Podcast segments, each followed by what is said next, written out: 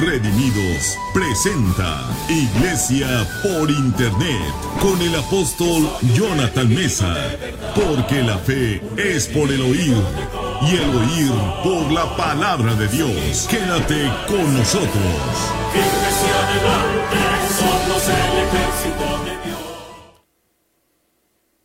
¿Qué tal mis queridos amigos y hermanos? Les saluda una vez más su servidor, el apóstol Jonathan Mesa, transmitiendo en vivo desde la Ciudad de México a todo el mundo vía internet. Les deseo una feliz Navidad a todos ustedes, feliz nacimiento del infierno, porque Jesús fue engendrado de acuerdo a Hebreos 1.5 del mismo infierno. ¿Por qué? Porque el Señor sabemos que bajó no solo a un infierno, sino a los infiernos, porque hay varias partes en el inframundo y ahí sufrió por nosotros. Jesucristo no solo pagó la cruz del Calvario, Él bajó a los infiernos a sufrir, a pagar nuestra redención total, pero al tercer día, Navidad. Es decir, nacimiento. Al tercer día nació de nuevo, al tercer día resucitó de entre los muertos. ¿Por qué nació de nuevo? Porque había bajado como muerto espiritual, identificándose así con la raza humana. Esa es la verdadera Navidad y yo les felicito a todos aquellos que han creído la verdad. Al evento de que Jesús nació de nuevo, al evento de que Jesús resucitó de los infiernos por obra de nuestra Madre Espíritu Santo, a eso en la Biblia se le llama la verdad. Y conoceréis la verdad y la verdad os hará libres. Entonces esto es más que reunirse en familia, cenar y convivir esto es realmente toda una revelación que si usted la recibe encontrará la verdadera paz. Sabes, la paz es mi Madre Espíritu Santo. Jesucristo dijo, mi paz os dejo, mi paz os doy. Pero en la traducción original debe decirse, a paz os dejo. Como decir, les dejo a María, a Susana, cualquier otro nombre femenino, pero dijo, a paz os dejo. Les dejo esa paz que es el paracletos, dice el griego, que en Isaías 66 del 10 al 13 aparece como consoladora, nuestra madre que nos amamanta de los pechos de sus consolaciones. Nadie ha encontrado la verdadera paz, a no ser que conozcan a paz. Ella es la paz. Estamos en el tiempo de ella y yo les felicito a los que creen que ella levantó a Cristo de entre los muertos. Feliz nacimiento de Cristo del infierno. Feliz natividad, feliz Navidad a todos ustedes. Hoy es viernes 25 de diciembre, ya casi se acaba el año. La verdad de las cosas es que ya casi se acaba el tiempo. Estamos en los postreros tiempos y se avecina un 2021 de manifestaciones ya de las últimas profecías de los tiempos postreros. Estaré trayendo una serie de estudios a partir del 3 de enero del 2021 que se va a llamar Alguien irá por Cristo.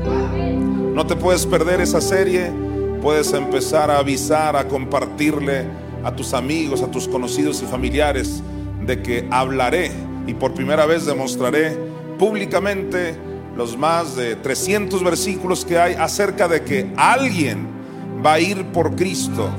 Ese es el evento antes de que Cristo venga. Por ahora vamos a continuar con nuestra serie de estudios que le puse por título La tragedia de la soberbia. Quiero que oremos, Padre, te pedimos espíritu de sabiduría y revelación en el conocimiento de tu palabra, que sean alumbrados los ojos de nuestro entendimiento recibimos por la fe esta semilla incorruptible. En el nombre de Jesús y te damos gracias por tu bendita palabra. Le invito a que donde se encuentre, si le es posible, levante sus manos y adore conmigo al Padre, al Hijo y al Espíritu Santo. Padre, te adoramos. Padre, te alabamos. Padre, te damos gracias por tu presencia en nuestras vidas. Declaramos lo que dijo el apóstol Pablo, que nadie nos va a separar de tu amor, oh Dios. Nada ni nadie nos va a separar de tu amor. Porque Señor, tú eres el todo para nosotros y hoy más que nunca te necesitamos. Nadie me separará de ti. Nadie llenará mi corazón. Porque tú eres todo para mí. Y a través del tiempo te amaré. Nadie me separará de ti.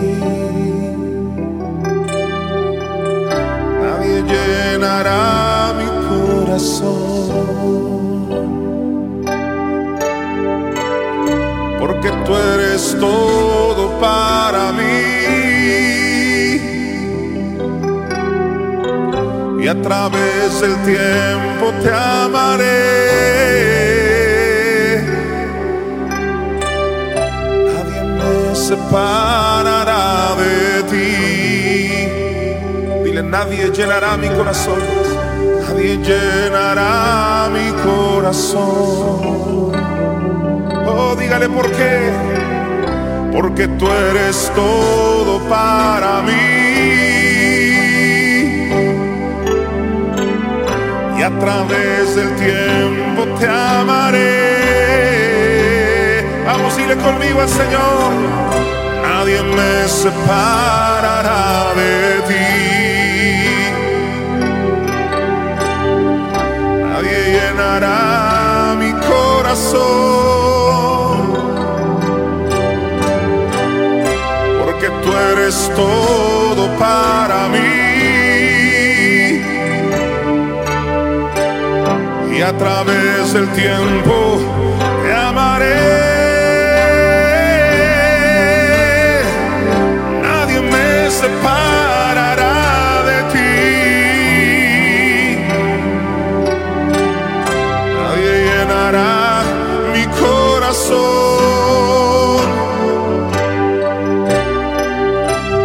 tú eres todo para mí.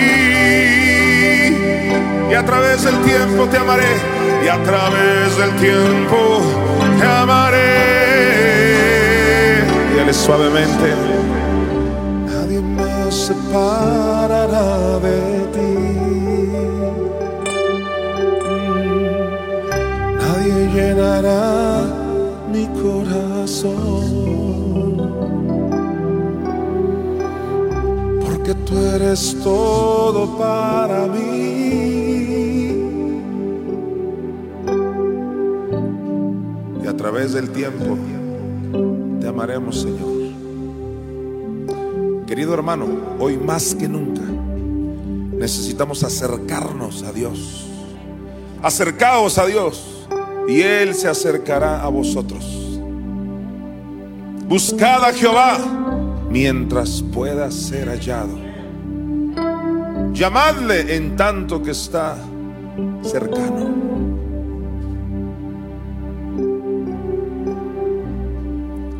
Señor Jesús, ¿a quién iremos si solo tú tienes palabras de vida eterna? Le dijo el apóstol Pedro cuando Jesús les dijo, ¿se quieren ir ustedes también? Jesús le dijo, perdón, Pedro le dijo, ¿a quién iremos? Cuando tú llegas a esa conclusión, estás seguro de lo que tienes, seguro de la palabra que has oído. Solo tú tienes palabras de inmortalidad. Es tiempo de declararle al Señor nuestro amor. El espíritu del anticristo está a las puertas por manifestarse para terminar con las Biblias, para terminar con todo lo que se llame Dios. Usted y yo necesitamos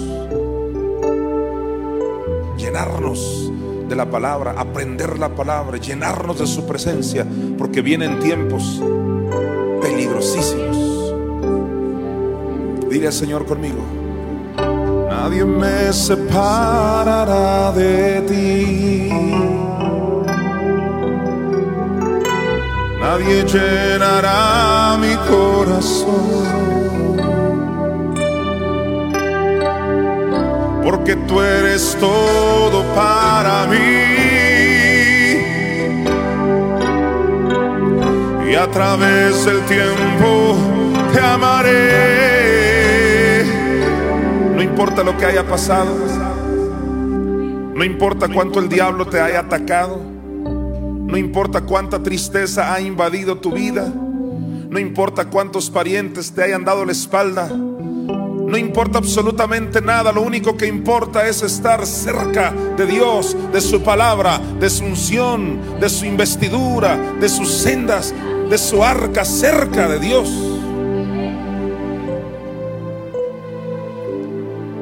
Señor, queremos estar muy cerca de ti, en comunión continua contigo, Señor. Porque este mundo no nos ofrece nada bueno. Porque el mundo pasa y sus deseos, pero el que hace la voluntad de Dios permanece para siempre. Porque tú eres todo para mí. Y a través del tiempo te amaré. Dígale una y otra vez conmigo. Nadie me separará de ti. Ahí donde te encuentras, dile al Señor. Nadie llenará mi corazón. Porque tú eres todo para mí.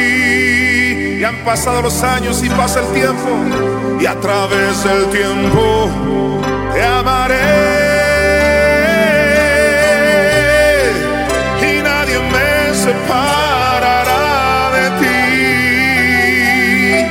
Oh, nadie llenará mi corazón. Porque tú eres todo para mí.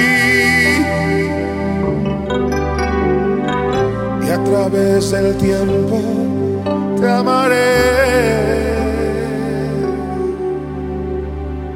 Tu ternura a mí me conquistó.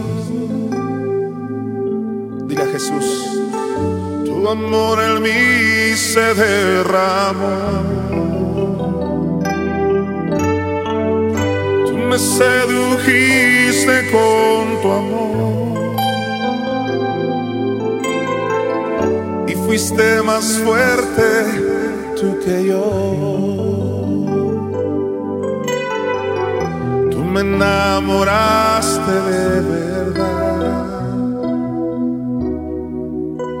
Nunca me olvidaré de ti.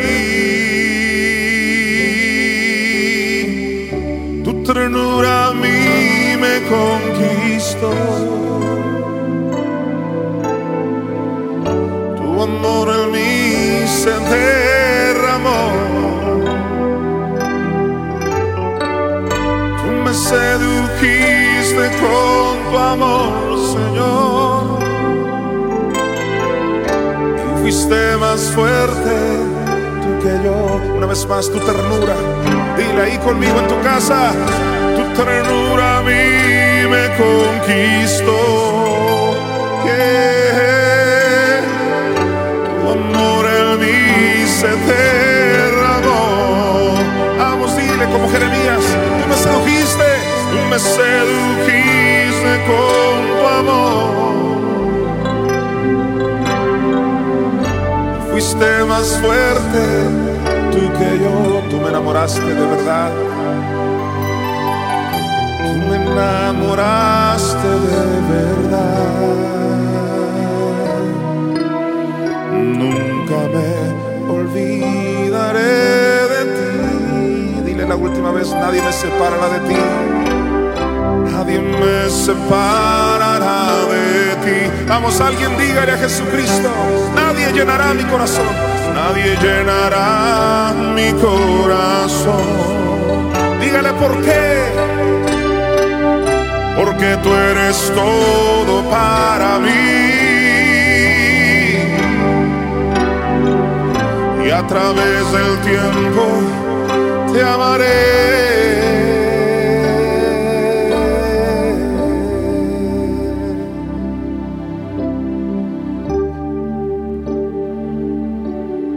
Amigo fiel.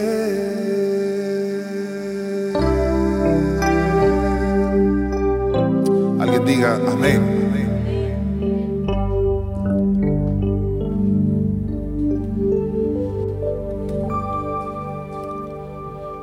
Hoy es viernes 25 de diciembre de 2020 y vamos a estudiar el tema de la tragedia de la soberbia. Esta es la sesión número 5.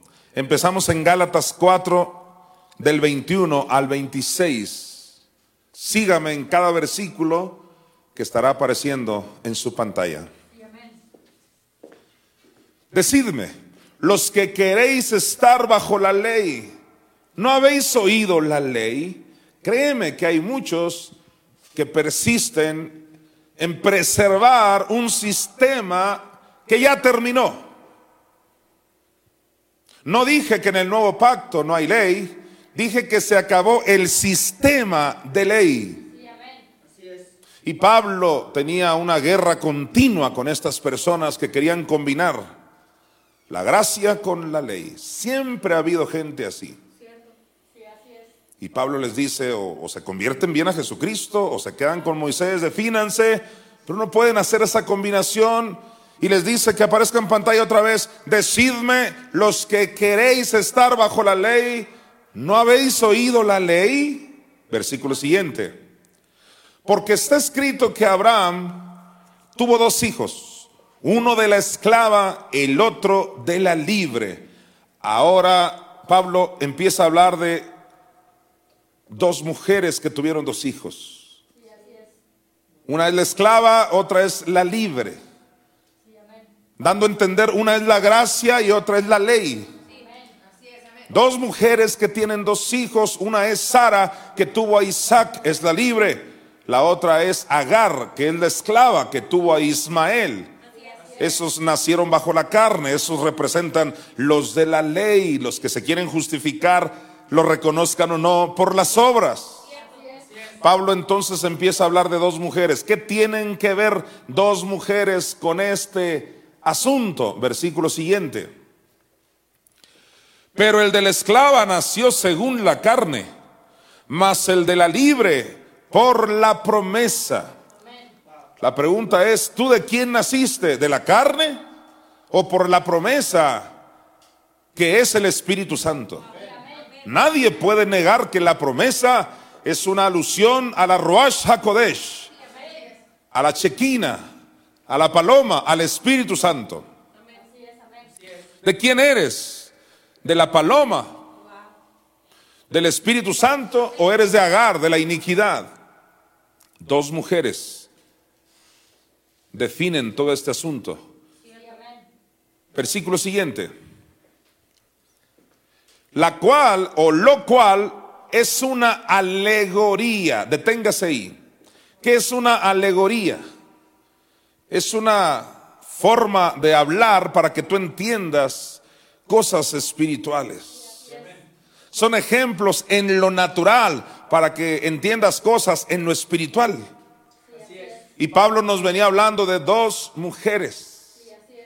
Seguimos leyendo el versículo lo cual, o sea, estas dos mujeres que tuvieron dos hijos, lo cual es una alegoría, pues estas mujeres, todos digan, estas mujeres. Estas mujeres. Cuando Jonathan Mesa habla de dos mujeres, que una es el Espíritu Santo y otra es la iniquidad, me ven como bicho raro. Es lo más bíblico que pueda haber. Todo el conflicto de los siglos se reduce a guerra de dos mujeres espirituales. Y Pablo dice aquí, lo cual es una alegoría, pues estas mujeres son los dos pactos. El uno proviene del monte Sinaí, el cual da hijos para esclavitud. Este es Agar. Así que Pablo nos asegura que estas dos mujeres son los dos pactos. Entonces Sara representa el Antiguo Testamento y Agar perdón, Sara representa el Nuevo Testamento y Agar representa el Antiguo Testamento. Porque Agar representa a los que nacieron bajo la carne, el sistema de ley, y Sara representa lo que Pablo le llamó el nuevo régimen del espíritu. Entiéndelo, dos mujeres. Y alguien dice, pero no se refiere a dos mujeres espirituales. Te están diciendo que eso es una alegoría para que lo entiendas en lo espiritual. Una mujer en lo natural se llama Sara. Entonces, ¿cuál es la alegoría? Que Sara representa a una mujer en lo espiritual. A nuestra Madre Espíritu Santo. Y Agar es una mujer en lo natural que representa a una mujer espiritual que Zacarías 5 le llamó la iniquidad o la maldad. Dos mujeres. Repito, la mamá Espíritu Santo y la iniquidad o maldad. Ahora, ¿por qué insisto? ¿Por qué enfatizo? Porque esto no te lo enseñaron en ninguna escuela dominical. Por eso lo enfatizo y lo enfatizo. Apóstol, que usted no tiene otro tema. No, no voy a tener otro tema. Hasta que te desintoxiques de que Dios manda males y de que el Espíritu Santo es un varón o una fuerza, yo estaré aquí todo este tiempo para enfatizar lo que debes oír, como dice Isaías 52, lo que nunca te fue contado. Y dice aquí, porque Agar es el monte Sinaí en Arabia. Bueno, regresamos ahora sí al versículo que teníamos, lo cual es una alegoría. Pues estas dos mujeres son los dos pactos. El uno, o sea, un pacto proviene del monte Sinaí, el cual da hijos para esclavitud. Este es Agar. Yo le pregunto a usted, en el monte Sinaí, ¿qué se dieron? Las tablas de la ley. Clarísimo. Si tú estás todavía en ese sistema, eres de Agar, eres de la esclavitud. No has entrado al nuevo régimen del Espíritu. Versículo siguiente, ahora sí porque Agar es el monte Sinaí en Arabia y corresponde a la Jerusalén actual, pues esta junto con sus hijos está en esclavitud. Los hijos de Agar están en esclavitud. Pero gracias a Dios hay un remanente que no está en Agar, está en Sara y que somos hijos de la libre. Versículo siguiente. Ahí entra el famoso 26, mira, más la Jerusalén de arriba la cual es madre de todos nosotros, es libre. Entonces está usando intercambiable Jerusalén con Sara. Sara o Jerusalén está hablando de lo mismo, de una madre espiritual que da hijos para libertad. Somos los hijos del nuevo régimen del espíritu. Una vez que entendemos acerca de estas dos mujeres, porque Pablo comienza diciendo, decidme los que queréis seguir bajo la ley, y empieza a describir de estas dos mujeres, dando a entender, no puedes combinar a Agar con Sara, tienes que definirte por Sara. Una vez entendiendo esta base, nos vamos a ir al libro de Génesis, capítulo 16, versículo 5. Génesis 16:5.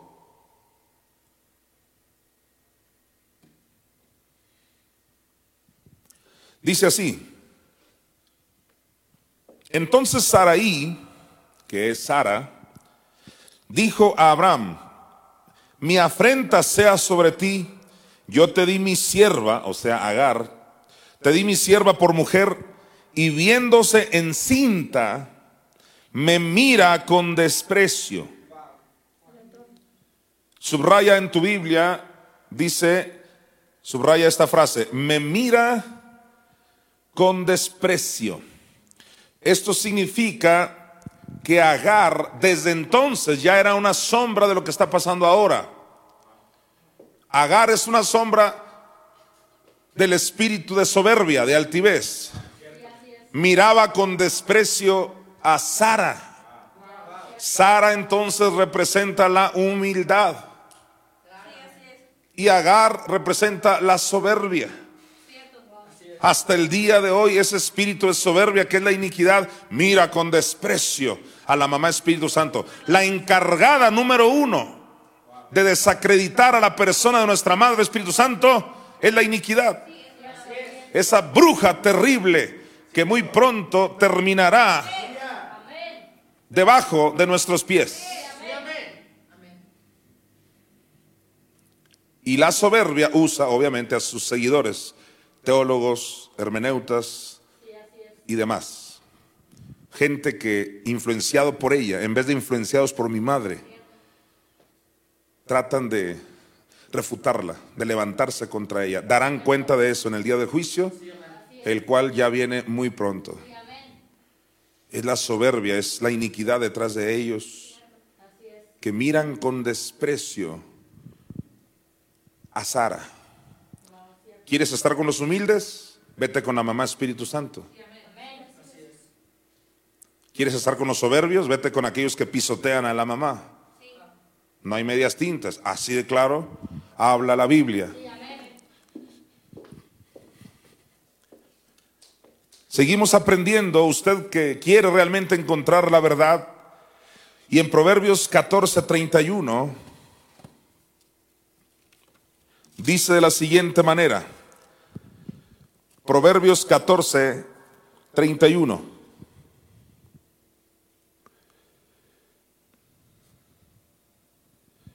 Perdón, 14.1, no es 31. Dice Proverbios 14.1, la mujer sabia edifica su casa, mas la necia con sus manos la derriba. ¿Cuántas mujeres viste ahí? Dos. Son las mismas de las que habló Pablo. La mujer sabia que viene siendo, Sara es una sombra de esa mujer sabia, es la que edifica su casa. La casa es la iglesia del Dios viviente, columna y baluarte de la verdad. La que debiera edificar, porque en la mayoría de los segmentos no está edificando mi madre, ni creen en ella. Creen que es herejía, darán cuenta por eso. Tú nada más acuérdate de mí en estos videos. Van a dar cuenta. Porque está en la Biblia, pero no lo han querido recibir solo por soberbia denominacional. No tiene otro nombre. No por falta de evidencia bíblica por creerle más al demonio Hermes, de ahí viene hermenéutica, que han sustituido la revelación de mi madre por las herramientas humanas. Aquí habla de dos mujeres, la mujer sabia, que es el Espíritu Santo, nuestra madre, es femenino, edifica la iglesia, edifica su casa, más la necia, ¿quién será la necia? Aparte de tu tía. La necia, porque hay mujeres muy necias, hombres también, la necia es la iniquidad. Hay dos mujeres, hay más mujeres, hay más espíritus femeninos en la Biblia, pero dos grandes mujeres. O es mi madre Espíritu Santo la que se le opone, que es la iniquidad. Entonces, si la mujer sabia es la que edifica su iglesia, su casa, la mujer necia, que es la iniquidad o maldad, con sus manos la derriba. Así lo dice Proverbios 14.1, con sus manos la derriba. ¿Quién está en el, en el, negocio de derribar la casa, o sea, la iglesia? La iniquidad. Cuando tú veas personas que hacen hasta lo imposible porque la iglesia caiga, nada más piensa en esto. Detrás de ellos está la iniquidad. Pero gracias a Dios que de acuerdo a la parábola de los dos cimientos, esta casa fundada por mi madre no caerá. Vendrán vientos y ya vinieron y pegarán ríos con ímpetu y ya pegaron y no caerá. Está escrito. ¿Por qué? Porque un hombre fundó esa casa en un cimiento profundo, dice que cavó hondo. Eso representa que se cava, que se fundamenta la iglesia en las profundidades del mar, hasta donde Cristo bajó a sufrir por nosotros, los cimientos de esta casa son sencillamente inamovibles. Pero también la parábola de los dos cimientos dice que los que edificaron arriba, o sea que no profundizaron, caerán. Los que no tienen su cimiento en las profundidades del mar, solo creen en un Cristo en la cruz. Nunca te hablan de un Cristo que bajó a sufrir al infierno. Le llaman herejía, darán cuentas. Tú nada más te acuérdate que traía este saco blanco. Y por favor pongan este video en aquel día donde yo se los dije. Darán cuenta. Solo hay dos cimientos o te, cimentas en, en la revelación de que el Cristo bajó al Hades Y si el Cristo bajó al Hades, es por eso que Cristo le dice a Pedro, ni las puertas del Hades prevalecerán contra la iglesia. Porque la iglesia está fundada no en dos metros bajo tierra, sino hasta las profundidades del mar. ¿Quién está edificando tu congregación? ¿La humildad que es mi madre?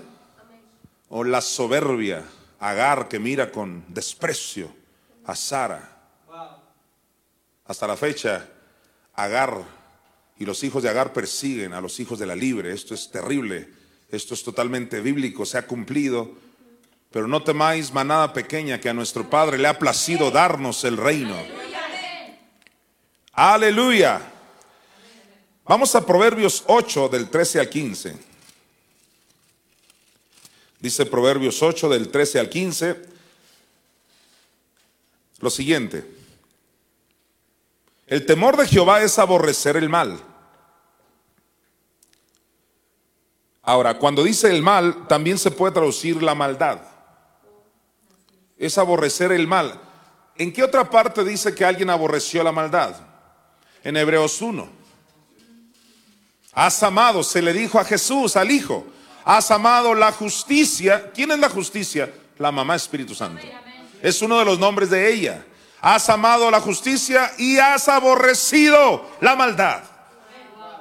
Y hay quienes están totalmente al revés. Aman la iniquidad, lo reconozcan o no, y aborrecen a la mamá Espíritu Santo. Con razón, la mamá Espíritu Santo, ahí mismo en Proverbios 8, pero en el versículo 36, dice, mas el que peca contra mí defrauda su alma, todos los que me aborrecen aman la muerte dando a entender, aborrece a la iniquidad, dice mi madre, no me aborrezcas a mí. Si yo fui quien te parí, yo fui quien te engendré. ¿Por qué me aborreces a mí? Dice mi madre. Todos los que me aborrecen aman la muerte. Proverbios 8, 13 otra vez, el temor de Jehová es aborrecer la maldad, la soberbia y la arrogancia, el mal camino. ¿Por qué en el versículo 13 está hablando de la soberbia y a partir del 14 dice, yo soy la inteligencia?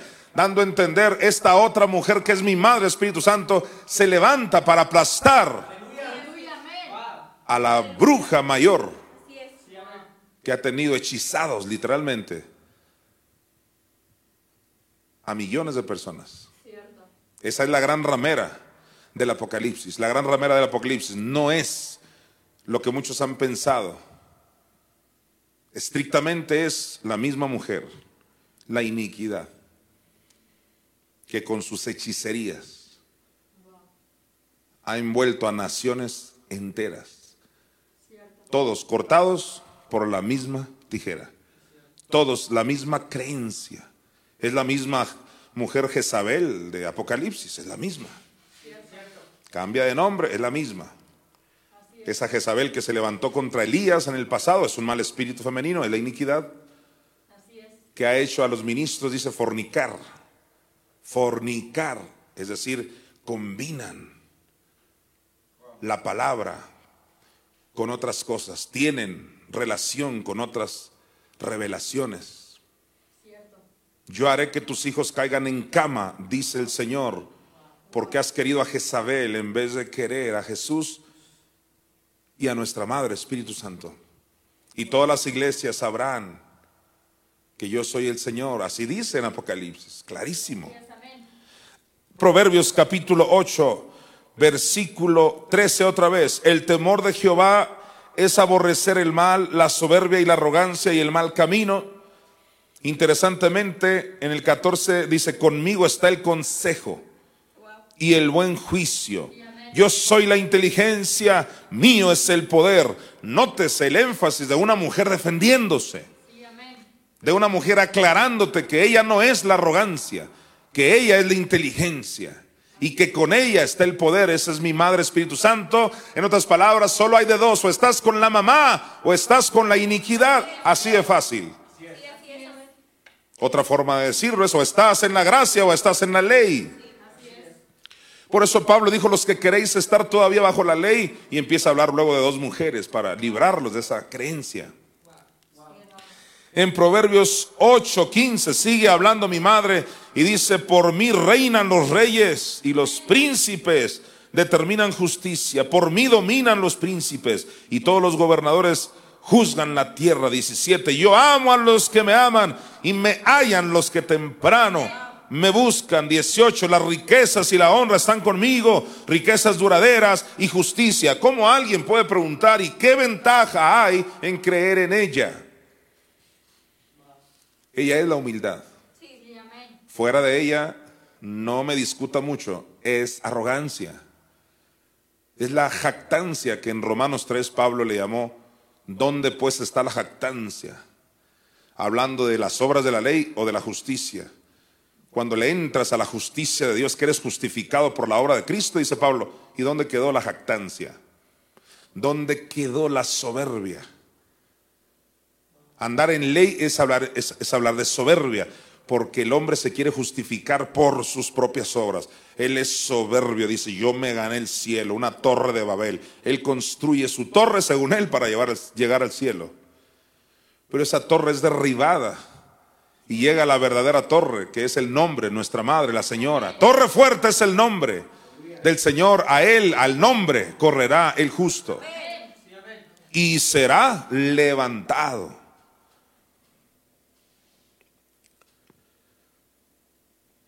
Ahora quiero que vayamos a Isaías 51.9. Y repasemos un poquito lo que vimos en la clase anterior. Isaías 59, 51.9 dice, despiértate, despiértate, vístete de poder. Quiero que notes que cuando Cristo fue despertado, que es otra manera de decir resucitado, se vistió de poder. Se vistió, quiere decir que ahora se iba a rodear de algo. No sé si usted sabía, pero los seres humanos no somos cuerpo. El cuerpo nos rodea. Somos espíritus. Poseemos un alma y vivimos en un cuerpo que nos rodea. El cuerpo tuyo es la casa donde tú vives. El cuerpo tuyo es el tabernáculo donde tú y yo vivimos. El cuerpo tuyo y el mío. Entonces cuando Adán y Eva comieron del fruto prohibido, la gloria que los rodeaba fue quitado de ellos y andaban desnudos. Esa desnudez representaba que habían perdido su cuerpo glorificado, el cuerpo de gloria, la gloria rodeaba sus vidas, tenían cuerpos de gloria ellos. Por eso no se veía su desnudez física. No es de que los veías desnudos como aparecen en las pinturas de Adán y Eva. No, tú ibas a ver rodeado de luz a alguien, un ser de luz. El postrer Adán perdió la gloria. En el Salmo 51, un salmo mesiánico que muchos creen que es David hablando, y sí es David, pero David se refería a Cristo. Él dijo, no quites de mí tu Santo Espíritu. No quites de mí tu Santo Espíritu, es un clamor, porque iba a perder la gloria que lo rodeaba. Recuerda que Cristo era el postrer Adán, estaba rodeado de la gloria de Dios. Pero perdió la gloria por amor a ti, por amor a mí. Se hizo pecado, se hizo maldición, se hizo pobreza por amor a ti, por amor a mí. Y una vez que se hace pecado, baja sin gloria al infierno. Baja, dije, sin gloria a los infiernos. Y al tercer día, al resucitar, la mamá lo viste de nuevo. Y le dice, despiértate. La mamá le dice al hijo, despiértate, despiértate. Vístete de poder, oh brazo de Jehová. Y es que la palabra brazo no solo alude al Espíritu Santo, sino también a Jesús. Es como muchas palabras. La palabra luz alude también al Espíritu Santo, alude también a Cristo. La palabra sabiduría a veces alude a la mamá, a veces alude a Cristo. Y aquí también brazo alude a Cristo. Muy pronto la iglesia se va a vestir de poder.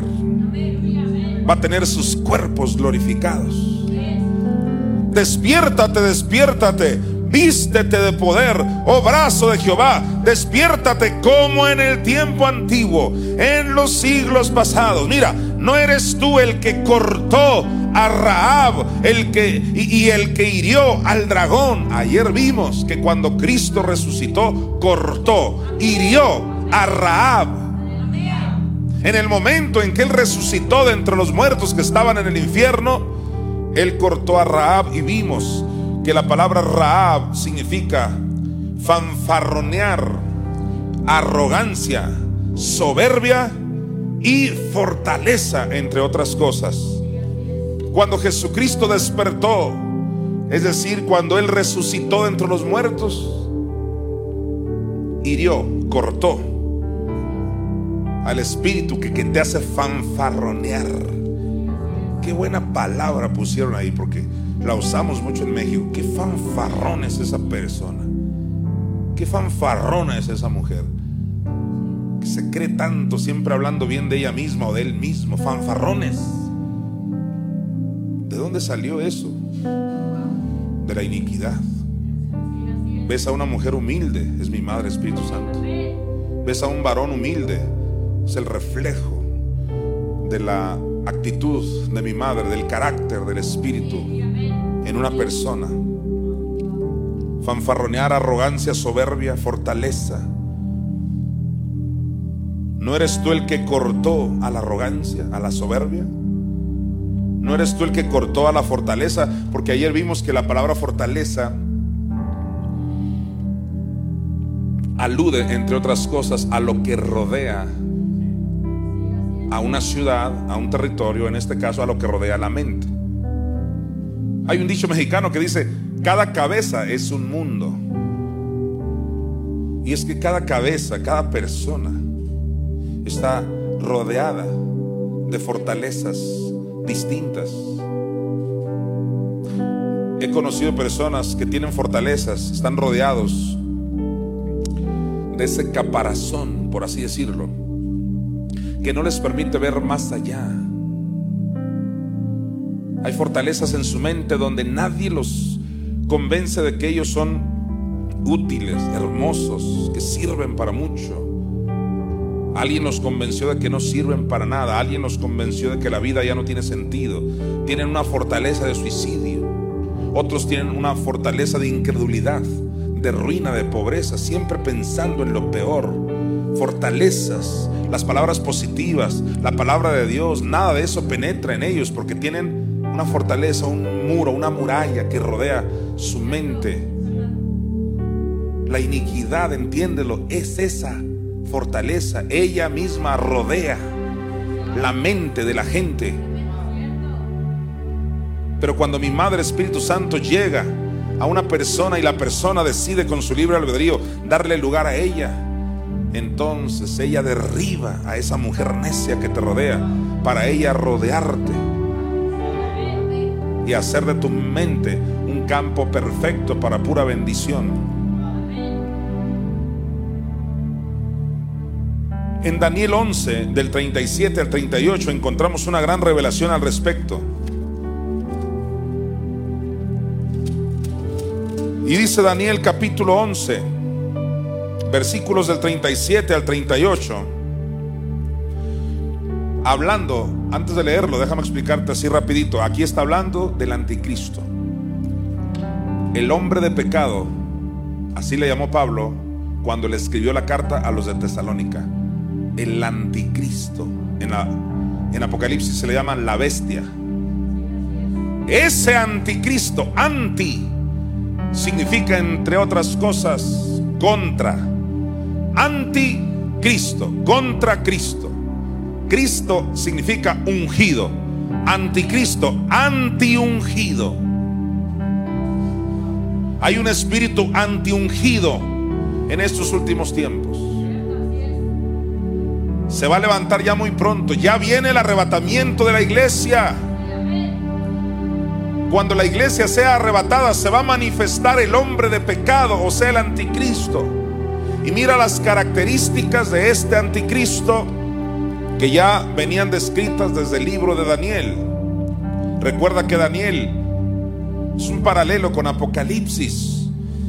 Y dice Daniel capítulo 11 versículo 37 hablando del anticristo.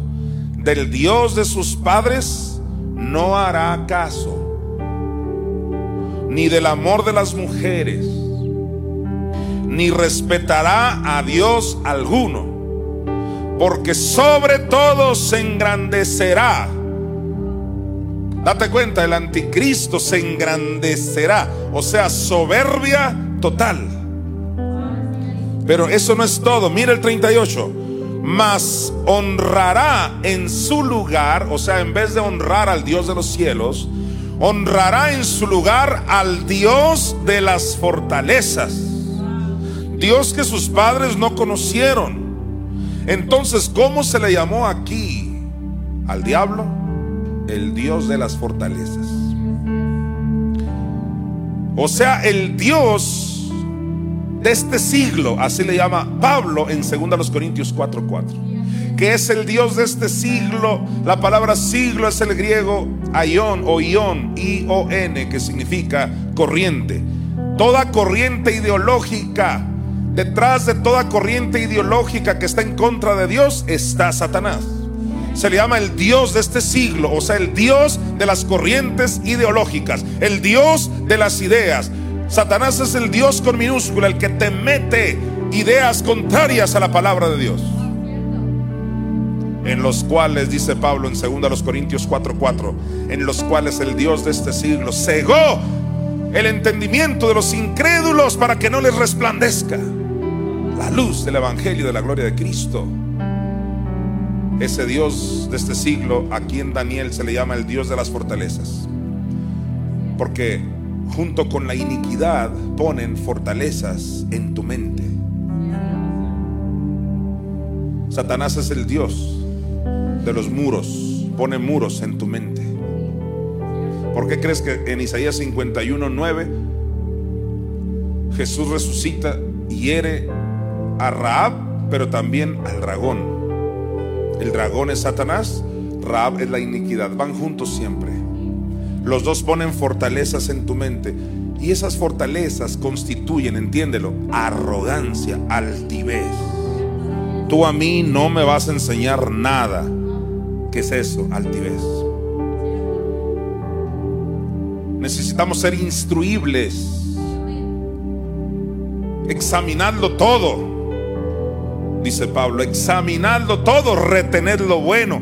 Hoy en día la gente no se da la oportunidad de examinarlo cierran rápido su corazón. En el momento que oyen algo que no les enseñaron en sus contextos, ya cierran su corazón. Por eso el apóstol Pablo dijo en 2 Corintios 10:4 que también lo vimos ayer, quiero que repasemos ese versículo. Segunda los Corintios 10:4, gloria a Dios. Porque las armas de nuestra milicia no son carnales, sino poderosas en Dios. Mira, para la destrucción de fortalezas. Tenemos armas espirituales para qué? Dice Pablo, para destruir esas fortalezas. ¿Cuáles fortalezas? Las que produjo el Dios de las fortalezas. Las que produjo la soberbia, que es la iniquidad en tu vida. Puso cosas en tu mente para que mueras con ellas. Pero Dios quiere, de acuerdo a Romanos 12:2, renovar tu entendimiento.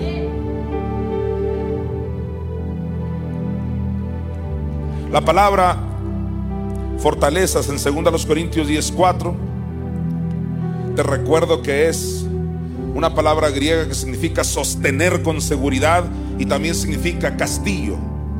Cuando tú llegas a sostener con seguridad algo sin darte la oportunidad de conocer otras cosas, estás operando en ese Dios de las fortalezas. La palabra castillo también es muy interesante. Eso es lo que provoca la iniquidad. Una fortaleza es un castillo. Es como si te encerraras en un castillo donde nadie puede entrar. Pues entonces morirás encerrado en tus propias creencias a no ser que le abras la puerta, entiéndelo, ábrele la puerta. Cristo quiere entrar a tu vida.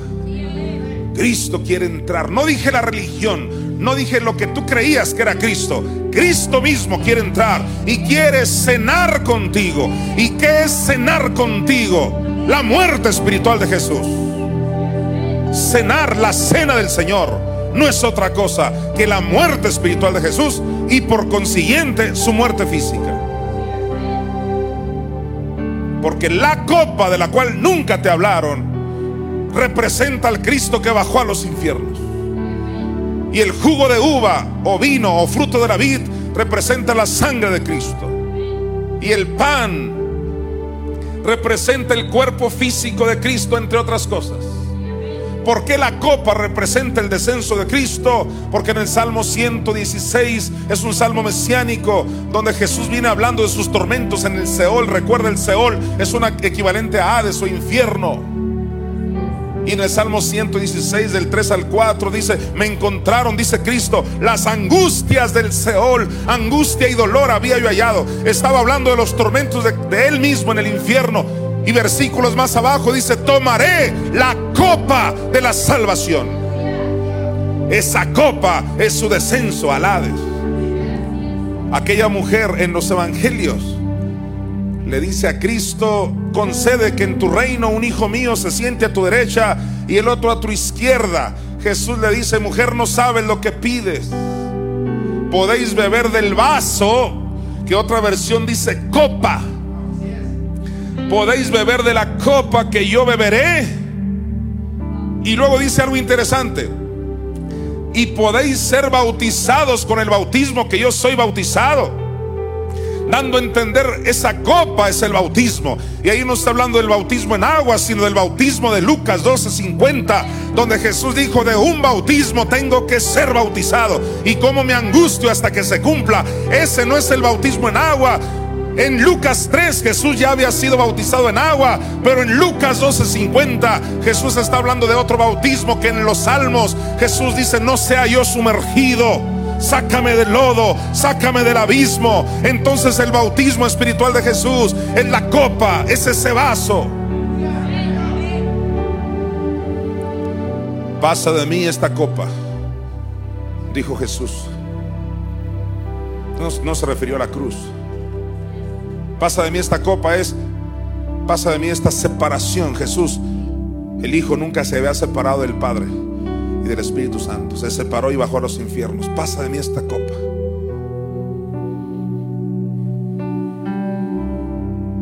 En los salmos Jesús dice, porque no quieres eh, sacrificio, que, que yo lo daría, dice. Yo lo daría, es decir, no te conformas con un sacrificio físico. No quieres ese sacrificio, dicen los salmos, que yo lo daría. Y luego dice, los sacrificios de Jehová son el espíritu quebrantado. Dando a entender lo que tú quieres es que mi espíritu se quebrante, baje a sufrir. La copa no te la enseñaron. No seas soberbio, no te la enseñaron sé humilde. El tiempo se acaba. El tiempo se acaba. No porque no te lo enseñaron en tu escuela dominical. No por eso es herejía. Bendecimos la vida de Roberto Raíquez, que es el fundador de la escuela dominical. Es que no tenemos nada en contra de eso. Qué bueno que se utilizó ese concepto para que las congregaciones estudiaran los domingos en la mañana. Qué bueno. Pero en esos contextos no aprendiste que la copa era que Cristo bajó a sufrir, a ser atormentado, a ser violado, vituperado. Él no solo pagó la cruz, bajó los infiernos.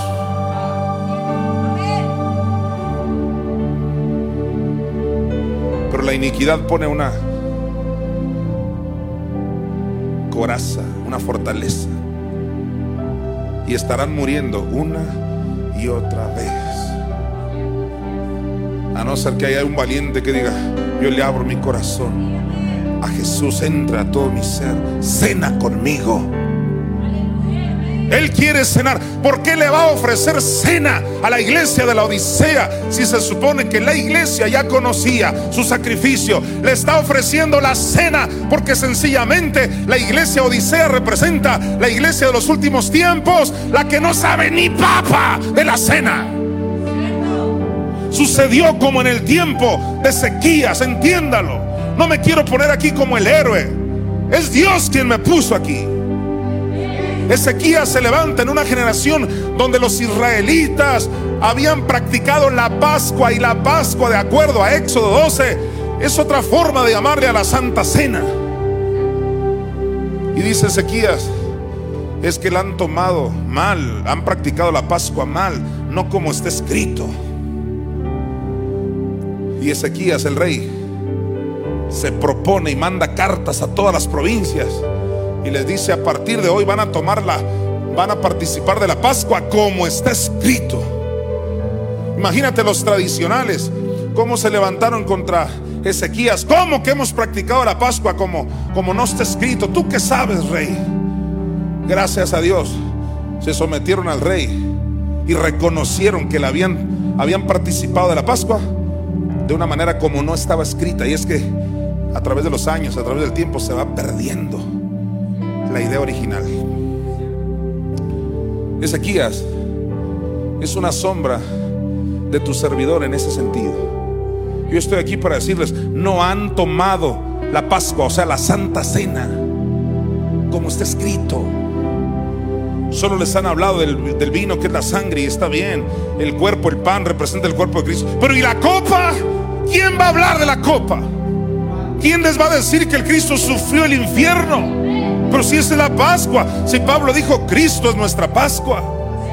Y en la Pascua, en Éxodo 12, no solo que un cordero derramaba sangre, entiéndanlo, también era asado. Darán cuenta los que pisoteen voluntariamente el sacrificio de Cristo. Hay siete iglesias en Apocalipsis, Éfeso, Esmirna, Pérgamo, Teatira, Sardis, Filadelfia, la Odisea. La número siete es la iglesia que representa la última etapa previa a que un hombre sea arrebatado.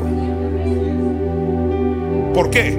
Porque en Apocalipsis 3:20 Jesús está ofreciendo cenar con la iglesia y en el 4:1 se le dice a un hombre, no a la iglesia, a un hombre se le dice, sube acá. Estamos exactamente como aquellos que saben leer mapas. ¿Cómo es que yo, casi nunca supe leer mapas. Pero tengo amigos que son tan buenos para. No, esto es aquí, mira, aquí. Ahorita, ahorita estamos aquí en este punto. Yo, yo, yo volteaba, ¿en serio? Por alguna manera él entendía algo que yo no entendía. Eran muy buenos para leer mapas. Y decía, sí, mira, aquí esta parte, aquí es este. Es más, si me hago dos metros para acá, es aquí. Bueno, yo no sé leer esos mapas. Pero te acabo de leer un mapa importantísimo. Apocalipsis 3:20, Cristo está ofreciendo cenar, muerte espiritual de Jesús con la iglesia. Se avecina el 4:1, Él sube acá. Se le va a decir a un hombre, sube acá. Y una vez que alguien suba allá al cielo, de acuerdo a Romanos 16, para hacer traer a Cristo, entonces se avecina el rapto, el arrebatamiento de la iglesia. ¿Cómo puede haber tanta arrogancia en esta generación? Es bíblico. Es bíblico que iba a haber Elías antes del tiempo de la ira, pero también la arrogancia a la par. Es como el pecado y la gracia juntos. Donde abunda el pecado, abunda la gracia. Donde abunda la arrogancia, iba a venir Elías. Ahí está. Por si alguien quiere unirse al arca que es mi Madre, Espíritu Santo, que es la que está hablando a través de tu servidor, Jonathan Mesa. No se les olvide que este 2021, a partir del 3 de enero, domingo 3 de enero, comenzaré la serie que le puse por título, Alguien irá por Cristo.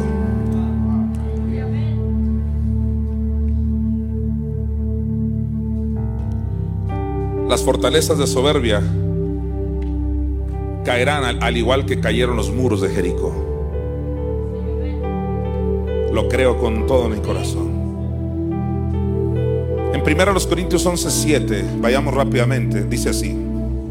El apóstol Pablo dijo, porque el varón no debe cubrirse la cabeza, pues él es imagen y gloria de Dios. No explicaré eso por cuestión de tiempo. Voy a la última parte, mira. Pero la mujer es gloria del varón.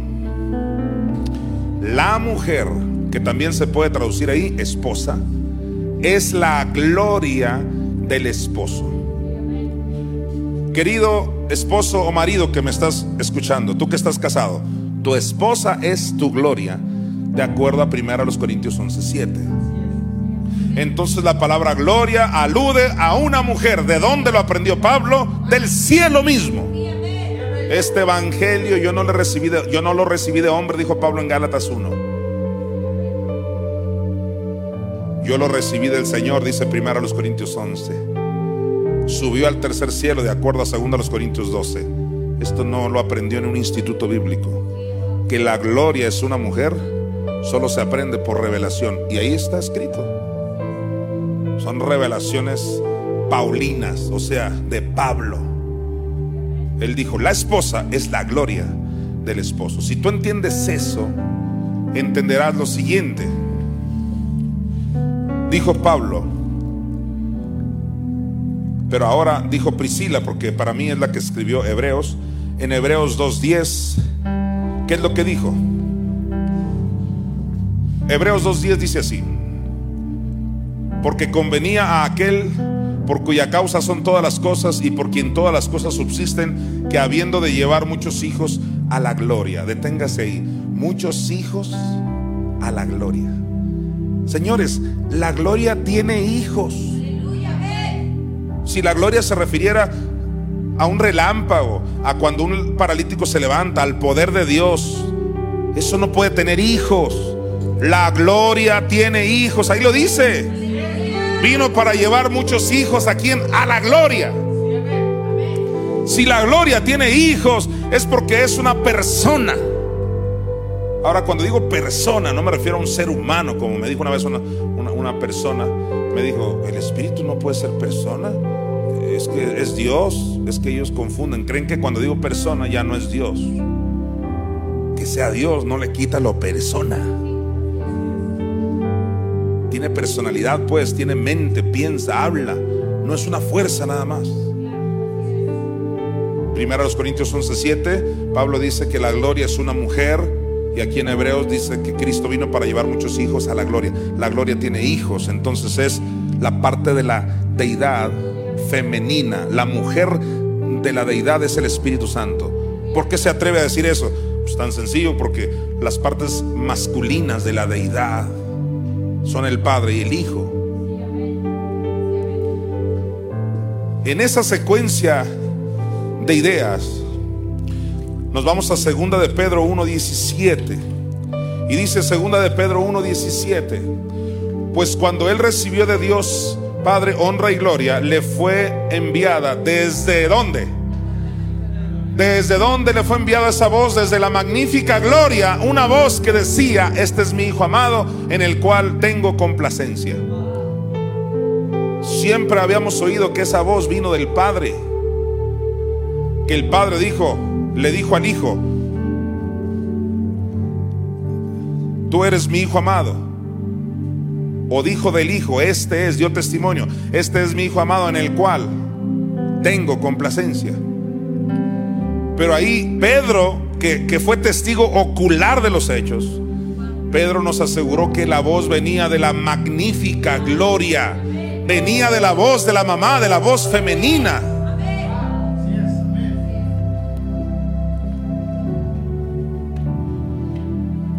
Pero eso no es todo. Nos vamos a primera de Pedro 5.1. El mismo Pedro que oyó la voz femenina que dijo, este es mi hijo amado, comprobando así que la gloria tiene hijos y el principal hijo es Cristo. Mira lo que dijo Pedro. Ruego a los ancianos que están entre vosotros, yo anciano también con ellos, y testigo de los padecimientos de Cristo, que soy también participante de la gloria que será revelada. Pedro, escucha, Pedro, el que oyó la voz femenina decir, este es mi hijo amado, es el mismo Pedro que aunque la oyó no tenía una revelación clara y completa y dijo, esa gloria será, o sea, en el futuro será revelada. Señores, ya llegó el tiempo donde se les está revelando la gloria como lo que es, como una mujer, como nuestra madre, Espíritu Santo. No solo eso. No solo eso. Dice Gálatas 3:23. Y aquí me voy metiendo al punto que quiero llegar. Pablo dice en Gálatas 3:23 algo muy parecido a lo que dijo Pedro. Pedro dijo la gloria que será revelada. Pues Pablo dice, pero antes que viniese la fe, estábamos confinados bajo la ley. Ahí está Agar. Encerrados ahí con Agar encerrados para aquella fe que iba a ser revelada. Entiéndalo, Pablo está usando el mismo lenguaje de Pedro.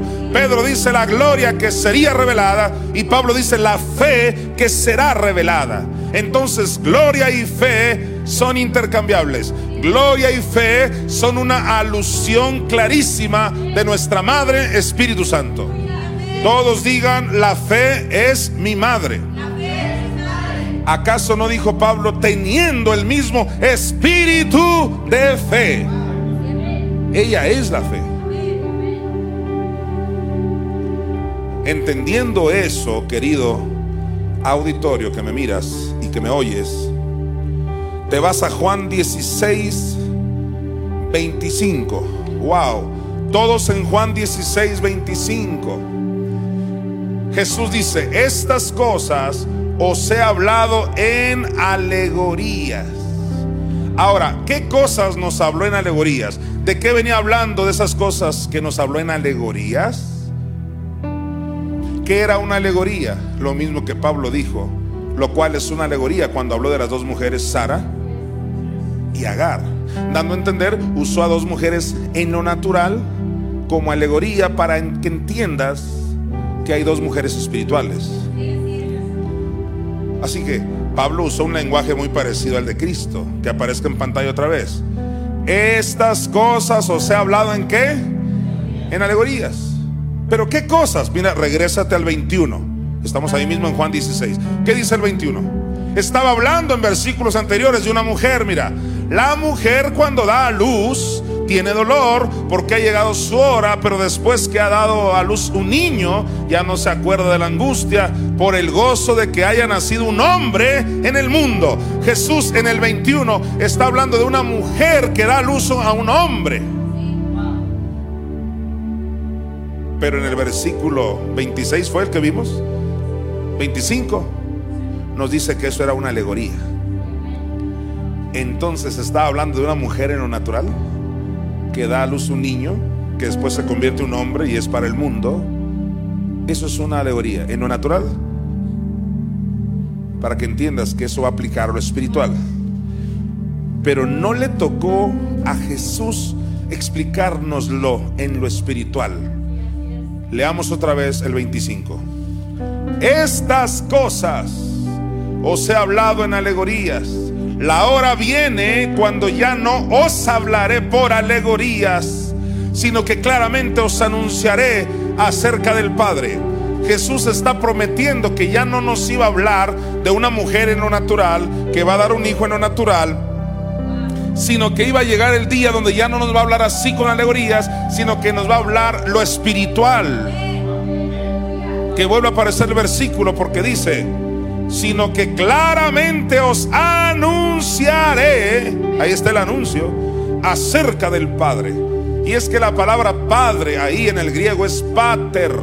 Y pater se puede traducir Padre o se puede traducir padres. Ya viene la hora donde les voy a hablar acerca, dice Jesús, de los padres.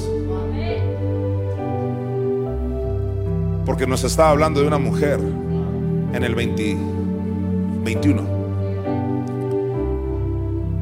¿En qué parte de la historia se habló de los padres? En ninguna. más que en esta generación. ¿Cómo que padres? Sí, padres. ¿Acaso los padres no incluyen a una mujer?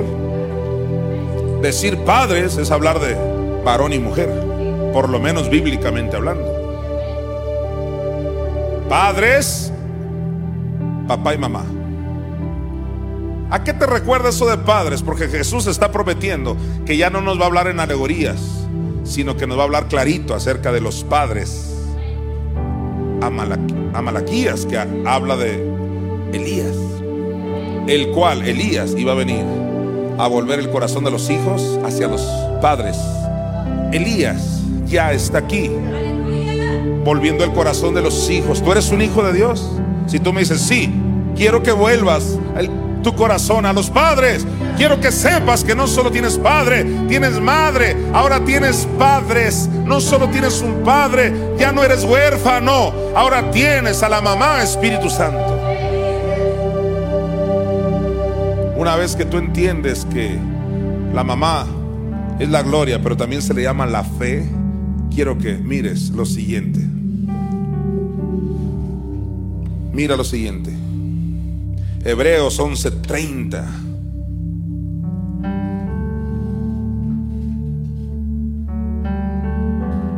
Alguien diga aleluya. Dice Hebreos 11:30, por la fe. ¿Y quién era y quién es la fe? Mi Madre Espíritu Santo. Mira, por la fe cayeron los muros. Y los muros no son otra cosa que lo que rodea una ciudad, lo que rodea tu mente, esas fortalezas. ¿Cómo van a caer esas fortalezas de soberbia? Dice, por la fe cayeron los muros de Jericó después de rodearlos siete días.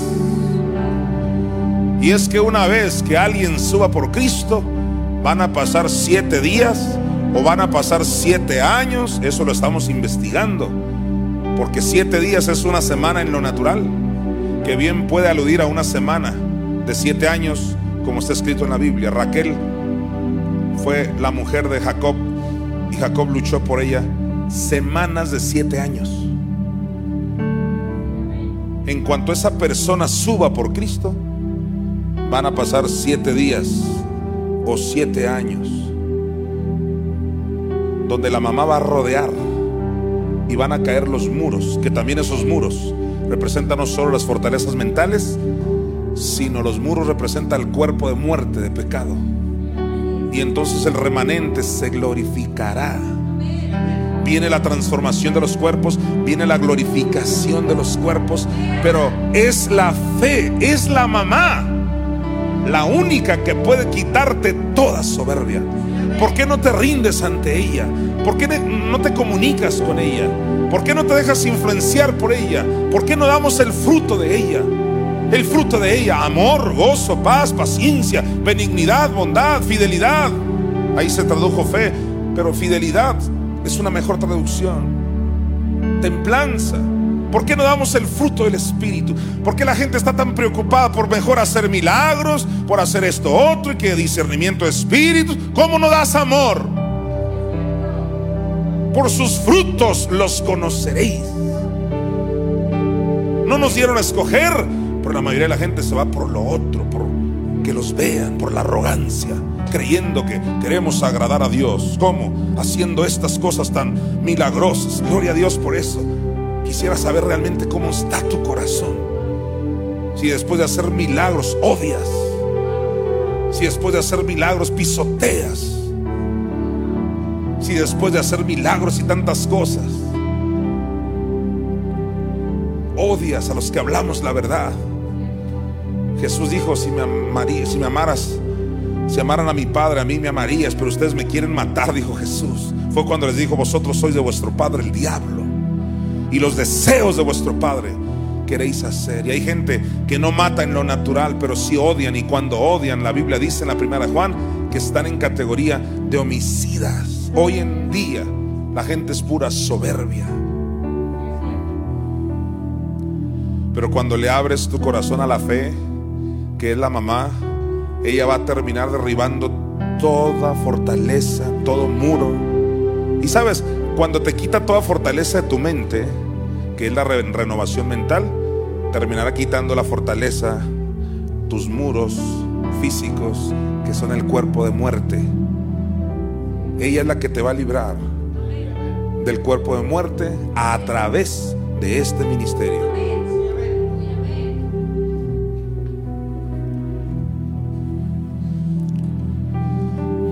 Levanten sus manos.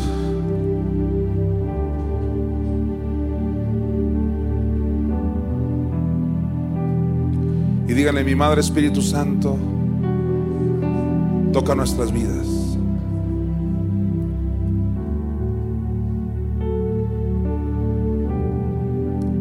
Nos humillamos ante ti, mi Madre Espíritu Santo. Nosotros no nos avergonzamos de ti.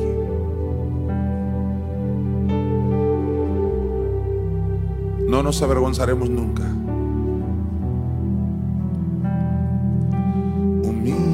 En la presencia del Señor. Humíllense en la presencia del Señor. Humíllense en la presencia del Señor.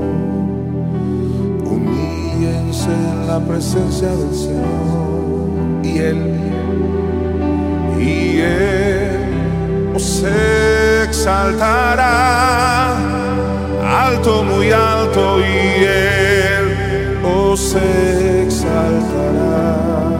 Y Él os exaltará, y Él os exaltará alto, muy alto, y Él os exaltará. Iglesia, humíllense en la presencia del Señor. En la presencia del Señor. Humíllense en la presencia del Señor. Así dice el Espíritu. Humíllense en la presencia del Señor. ¿Y qué va a pasar contigo?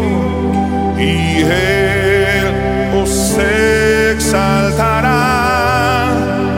alto, muy alto y Él os exaltará. Mi hermano. Y Él os exaltará. Alto, muy alto y Él os exaltará. Torre fuerte es el nombre del Señor. Torre fuerte es el nombre del Señor. Torre fuerte es el nombre del Señor. Fuerte es el nombre del Señor. Torre fuerte es el nombre del Señor. A Él correrá el justo. A Él correrá el justo. Corre hacia el nombre y levantado será.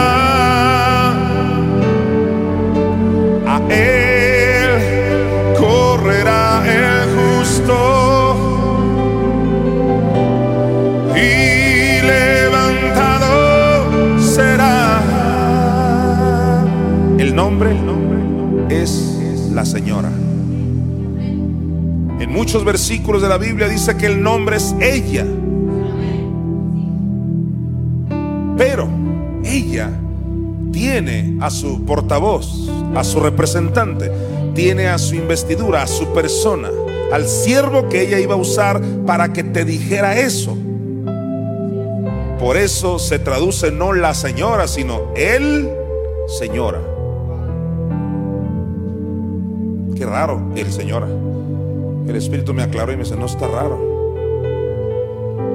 El señora, es que es ella más él. Es que es ella con él. Es que es él y ella.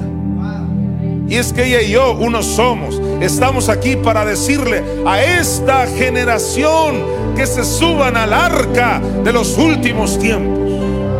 Porque así como en el tiempo de Noé, así sería la venida del Hijo del Hombre. Y es que el Hijo del Hombre no solo aludía a Cristo, a Ezequiel también se le llamó el Hijo del Hombre.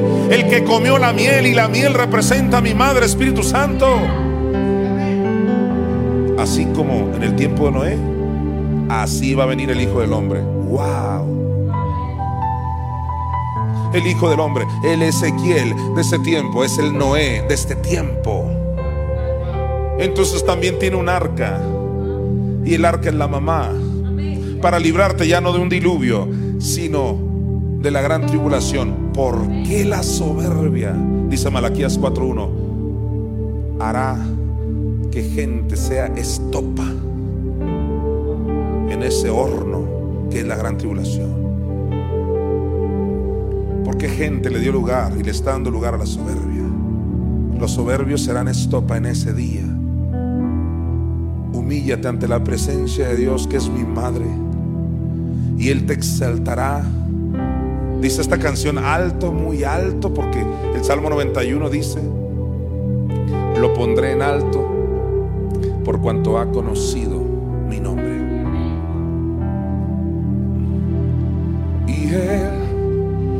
se exaltará alto, muy alto, y él os se exaltará. Alguien dice amén. ¿Cómo es que cayeron los muros? Por la fe.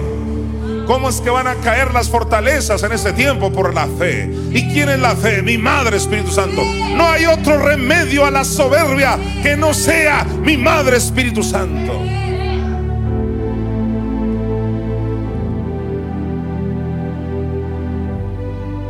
En Job 38, 11, recordemos lo que hablé ayer un poquito. Dice Job 38, versículo 11. Y dije, hasta aquí llegarás y no pasarás delante, refiriéndose al mar y es que el mar representa maldición, el mar representa problemas. No nos olvidemos que ahí bajó Cristo a las profundidades del mar a llevar nuestra maldición, enfermedades, pobreza y demás. No nos olvidemos que Cristo cuando caminó sobre el mar representa al creyente que debe caminar sobre la maldición. ¿Qué le podemos decir al mar aquí en Job 38:11? Hasta aquí llegarás. No sé si tú quieras que el mar, la maldición, toque tu vida, la de tus hijos. O, prefieres decirle, hasta aquí llegarás. O prefieres ponerle un alto y decirle, mar, hasta aquí llegarás. Pero no solo dice eso, Job 38, 11, dice, hasta aquí llegarás y no pasarás adelante. Y dice, ahí parará el orgullo de tus olas. Yo te explicaba el día de ayer que por revelación vemos que la palabra olas alude al orgullo. El orgullo de tus olas. Alguien dirá, pero está hablando metafóricamente. Yo digo, sí, ¿y eso qué? No nos roba la revelación. Las olas representan orgullo entonces en la Biblia. Quiere decir que cuando nos vamos a Lucas 8:24, por favor. Dice Lucas 8:24, y vinieron a él y le despertaron diciendo, maestro, maestro, que perecemos. Despertando él, reprendió el viento y las olas y cesaron y se hizo bonanza. Y yo estoy aquí para recordarte que tú y yo podemos reprender tanto el viento como las olas.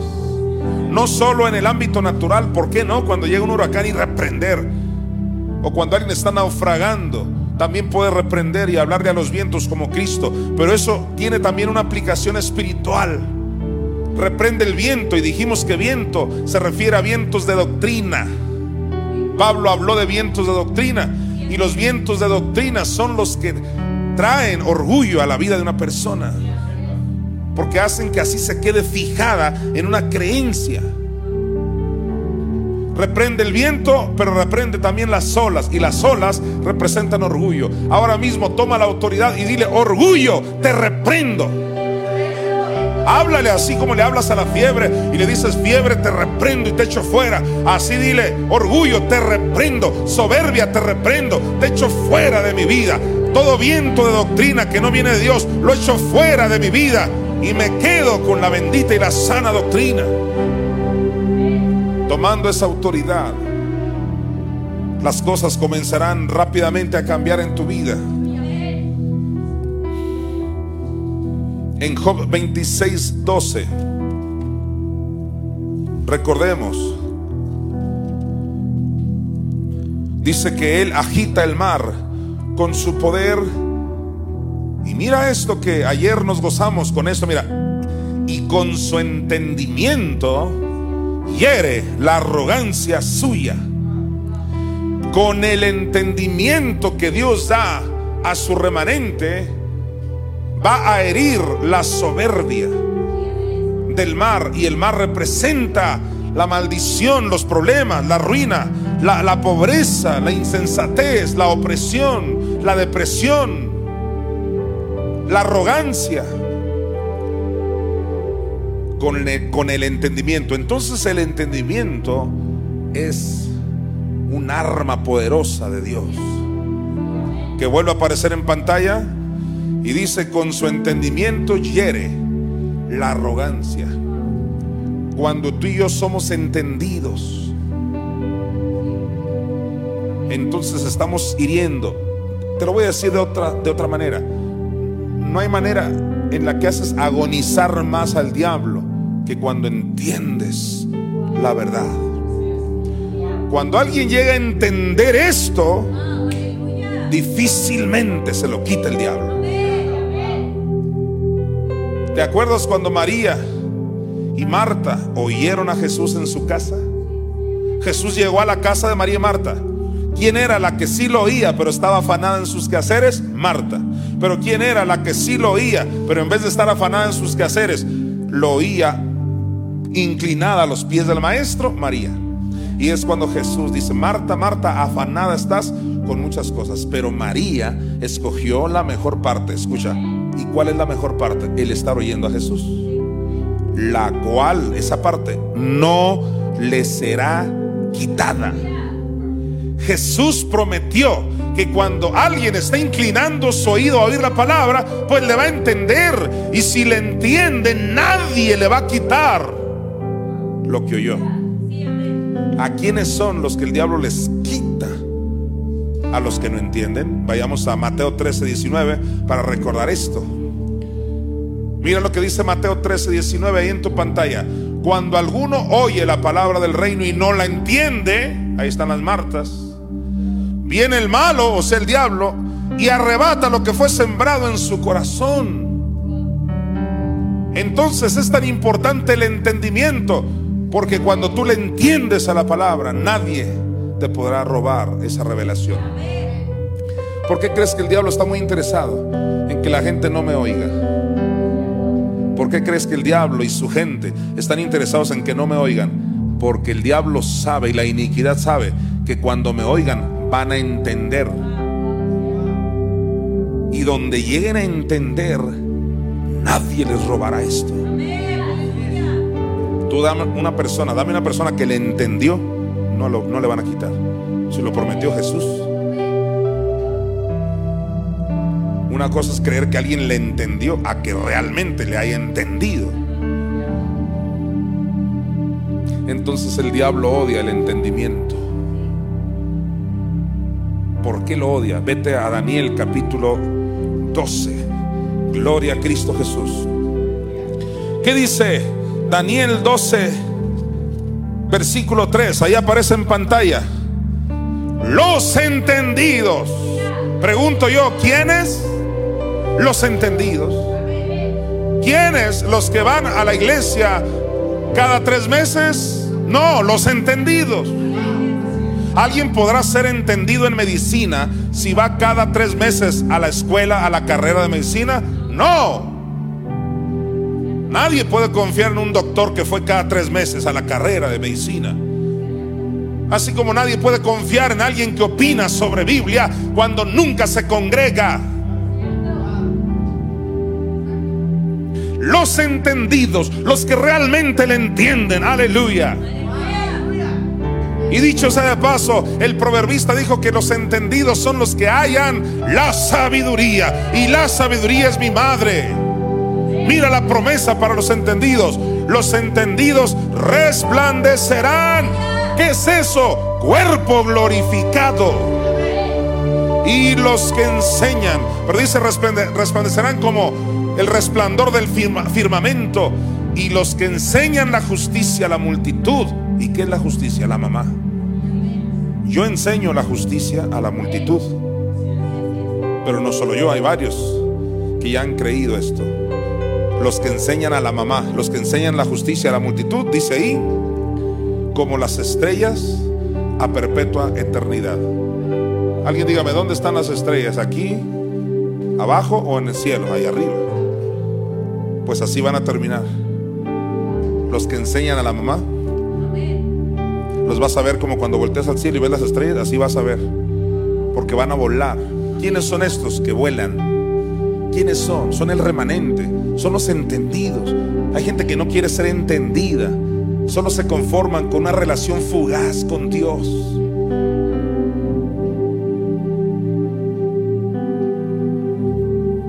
El entendimiento entonces es el que hiere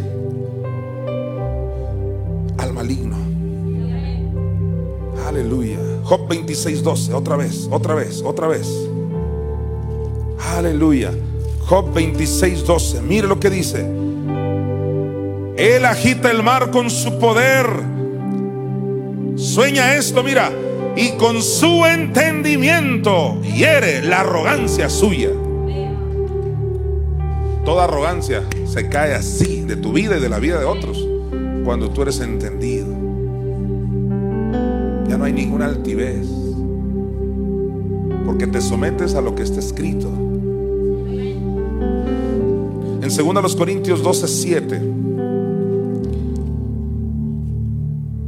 el apóstol Pablo dijo lo siguiente, y para que la grandeza de las revelaciones no me exaltase desmedidamente. Detente ahí. Y es que hay personas que han creído que cuando tú tienes grandes revelaciones y las predicas y las enseñas, dicen ellos, ahí está la exaltación propia de un individuo, la soberbia, la altivez, porque está diciendo revelaciones que nadie había oído, que ni siquiera existen. Es un soberbio Jonathan, es un soberbio Pablo. De hecho, los judíos la mayoría odian a Pablo. ¿Por qué? Porque salió con revelaciones que ellos no habían visto, nada más por eso. Y por eso Pablo es el que dice en 1 Corintios 2.9, cosas que ojo no vio, ni oído yo, ni han subido en corazón de hombres. Son las que Dios tiene preparado para los que, les, para los que le aman. Cuando alguien tiene una gran revelación, rápido, dice, es soberbio. ¿Quién es? La soberbia haciéndote creer que los soberbios son los que traemos revelación. Es exactamente al revés. Y es por eso que la mente corrupta religiosa enseñó que según a los Corintios 12:7 se refiere a una supuesta altivez de Pablo. Mira qué desgracia de interpretación. Llegaron a creer que Pablo era un creído orgulloso, vanidoso, vanaglorioso, siendo que el propio Pablo dijo, no me conviene gloriarme. Lo dijo ahí mismo en 2 Corintios 12, del 1 al 2. Y si no le conviene gloriarse, ¿cómo crees que ahora se está gloriando? Entonces, ¿a qué se refiere 2 Corintios 12, 7 que aparezca en pantalla otra vez? Y para que la grandeza de las revelaciones no me exaltase desmedidamente, me fue dado un aguijón en mi carne, un mensajero de Satanás que me abofeté para que no me enaltezca sobremanera. Lo primero que dicen los cristianos y otras religiones es que el Padre Celestial le mandó un aguijón a Pablo para que no se creyera mucho.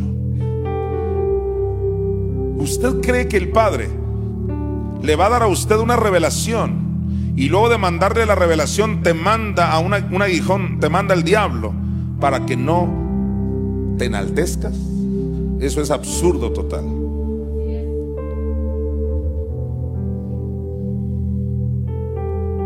Nosotros creemos que ese aguijón venía no de Dios, sino de Satanás. ¿Cómo lo sabemos? Jonathan, ¿cómo se atreve a decir tal blasfemia? No es ninguna blasfemia. El propio versículo dice que no era Dios, dice que era el diablo. O sea, hay que ser humilde, simplemente hay que saber leer dónde dice que fue Dios. Eso lo asume la mente religiosa, perversa, que para todo culpan a Dios. Ahí no dice que fue Dios. Dios no manda aguijones, Dios no manda cáncer, Dios no manda coronavirus. Entiéndanlo ya, no manda enfermedades, ni lo permite con un plan. ¿Quién le mandó el aguijón? Ahí lo dice, mira. Y para que la grandeza de las revelaciones no me exaltase desmedidamente, me fue dado un aguijón en mi carne. Ahí lo dice, mira, un mensajero de Satanás. ¿Cómo vas a creer entonces que si fue Satanás el que le trajo el aguijón a Pablo, que Satanás dijera, le voy a meter un aguijón para que no se crea mucho? Si es Satanás precisamente el que está en el negocio de que tú te vanaglories, de que tú entres en orgullo, en soberbia para que caigas, porque antes de la caída está la soberbia. Entonces, ¿a qué se refiere esta frase? Mira, y para que la grandeza de las revelaciones no me exaltase, no me exaltase, ¿a qué se refiere? A que Él no llegara a niveles altos como ministerio apostólico. Y es que toda revelación, queridos amigos, exalta.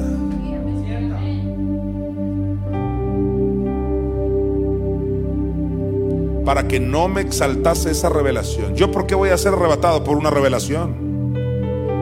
La revelación de la mamá, la revelación de las dos sendas. Tú vas a ser arrebatado un día por revelaciones. Pablo dijo, para que la grandeza de las revelaciones no me exaltase. No solo habla de un arrebatamiento, que también sucedió con Pablo, sino de una exaltación de su ministerio. Dios quiere que tu ministerio sea exaltado. Y es el diablo quien te manda aguijones para estorbar a tu ministerio. Entonces Dios no está en el negocio de mandar aguijones para que no te creas mucho. El remedio a la arrogancia es su palabra. Es mi madre, Espíritu Santo. Dios no necesita ningún cáncer, ninguna enfermedad, ningún accidente de nadie. Tiene a su palabra para corregirte.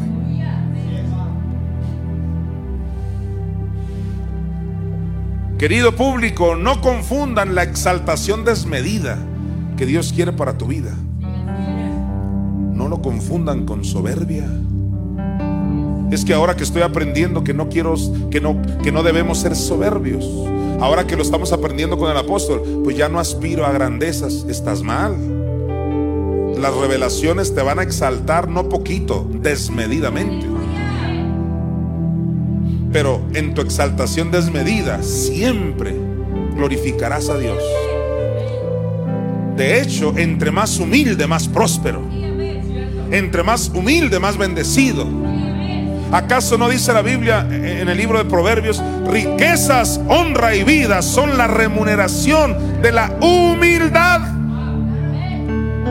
Entonces, bíblicamente hablando, entre más humilde yo debería tener más riquezas, más honra, más vida.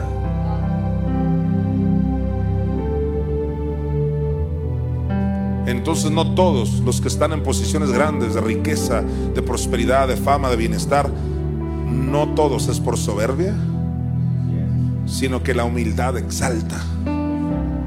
Humíllate ante la presencia del Señor y Él te exaltará desmedidamente. Guarda solamente tu corazón. Y yo concluyo con tres pasajes importantes. Lucas 11, del 24 al 26.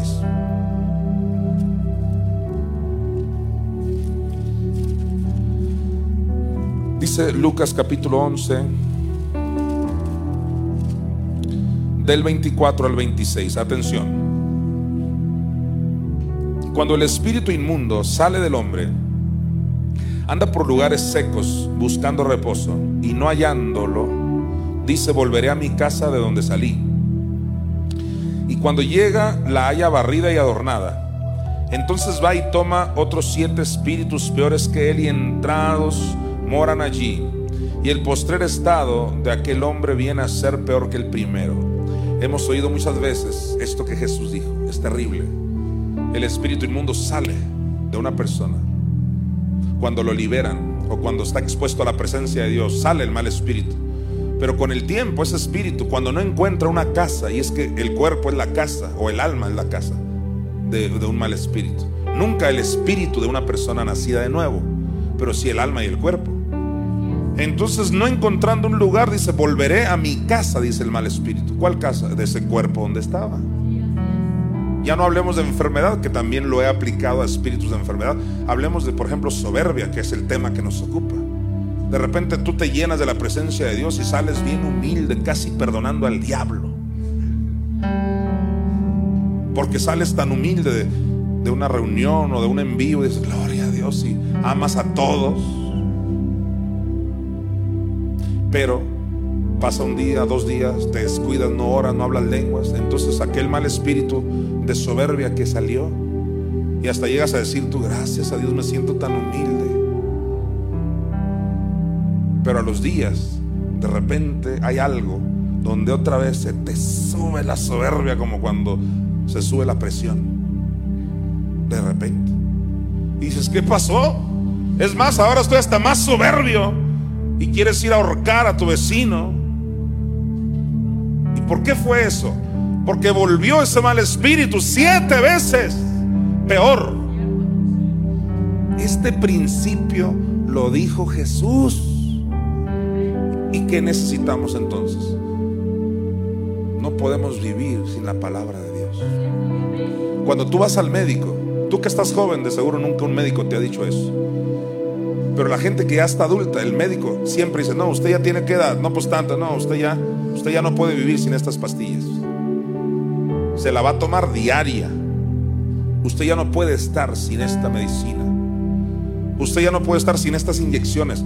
Y, y la gente le pregunta, pero ¿cómo? ¿Me las tomo tres meses? No, siempre. ¿Cómo siempre? Sí, de por vida. ¿Cómo? Y luego dice el médico, sí, es para mejorar tu nivel de vida. En otras palabras, para que el poco tiempo que te queda lo vivas más o menos bien. Wow. Oye, ¿qué está pensando la gente? Que si un médico puede decir eso, ¿por qué nosotros no podemos decir, tú no puedes ya estar sin la palabra de Dios?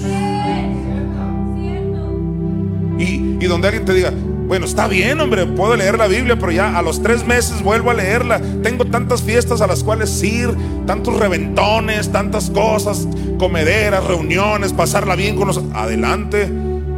Pero donde no te tomes la medicina de Dios, que su palabra, estás en riesgo de un infarto espiritual.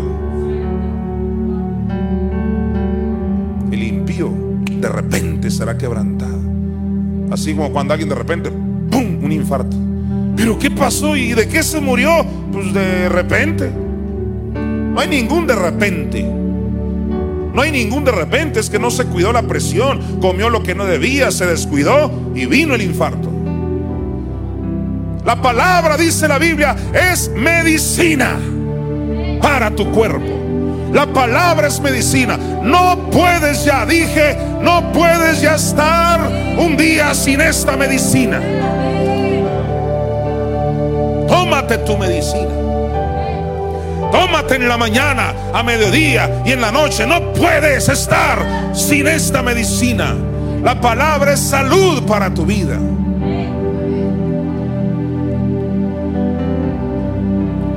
Cuando nos tomamos esta medicina de la palabra todo el tiempo, continuamente, en la mañana, antes de dormirlos, en el día, cada vez que puedas, entonces vuelven los malos espíritus que no encontraron dónde meterse y llegan a tu casa, pero tu casa está llena de palabra de Dios, de unción, y no hay campo para el diablo. Cuando Pablo dijo ni deis lugar al diablo, también se refirió a eso, a que cuando llegue ya no haya lugar para él, ya no hay campo, ya no hay campo, llega la soberbia, dicen, no hay campito aquí, no, no, ya no hay, hay pura humildad aquí. No hay campo para el cáncer, no hay campo para el coronavirus, no hay campo porque estás lleno de Dios.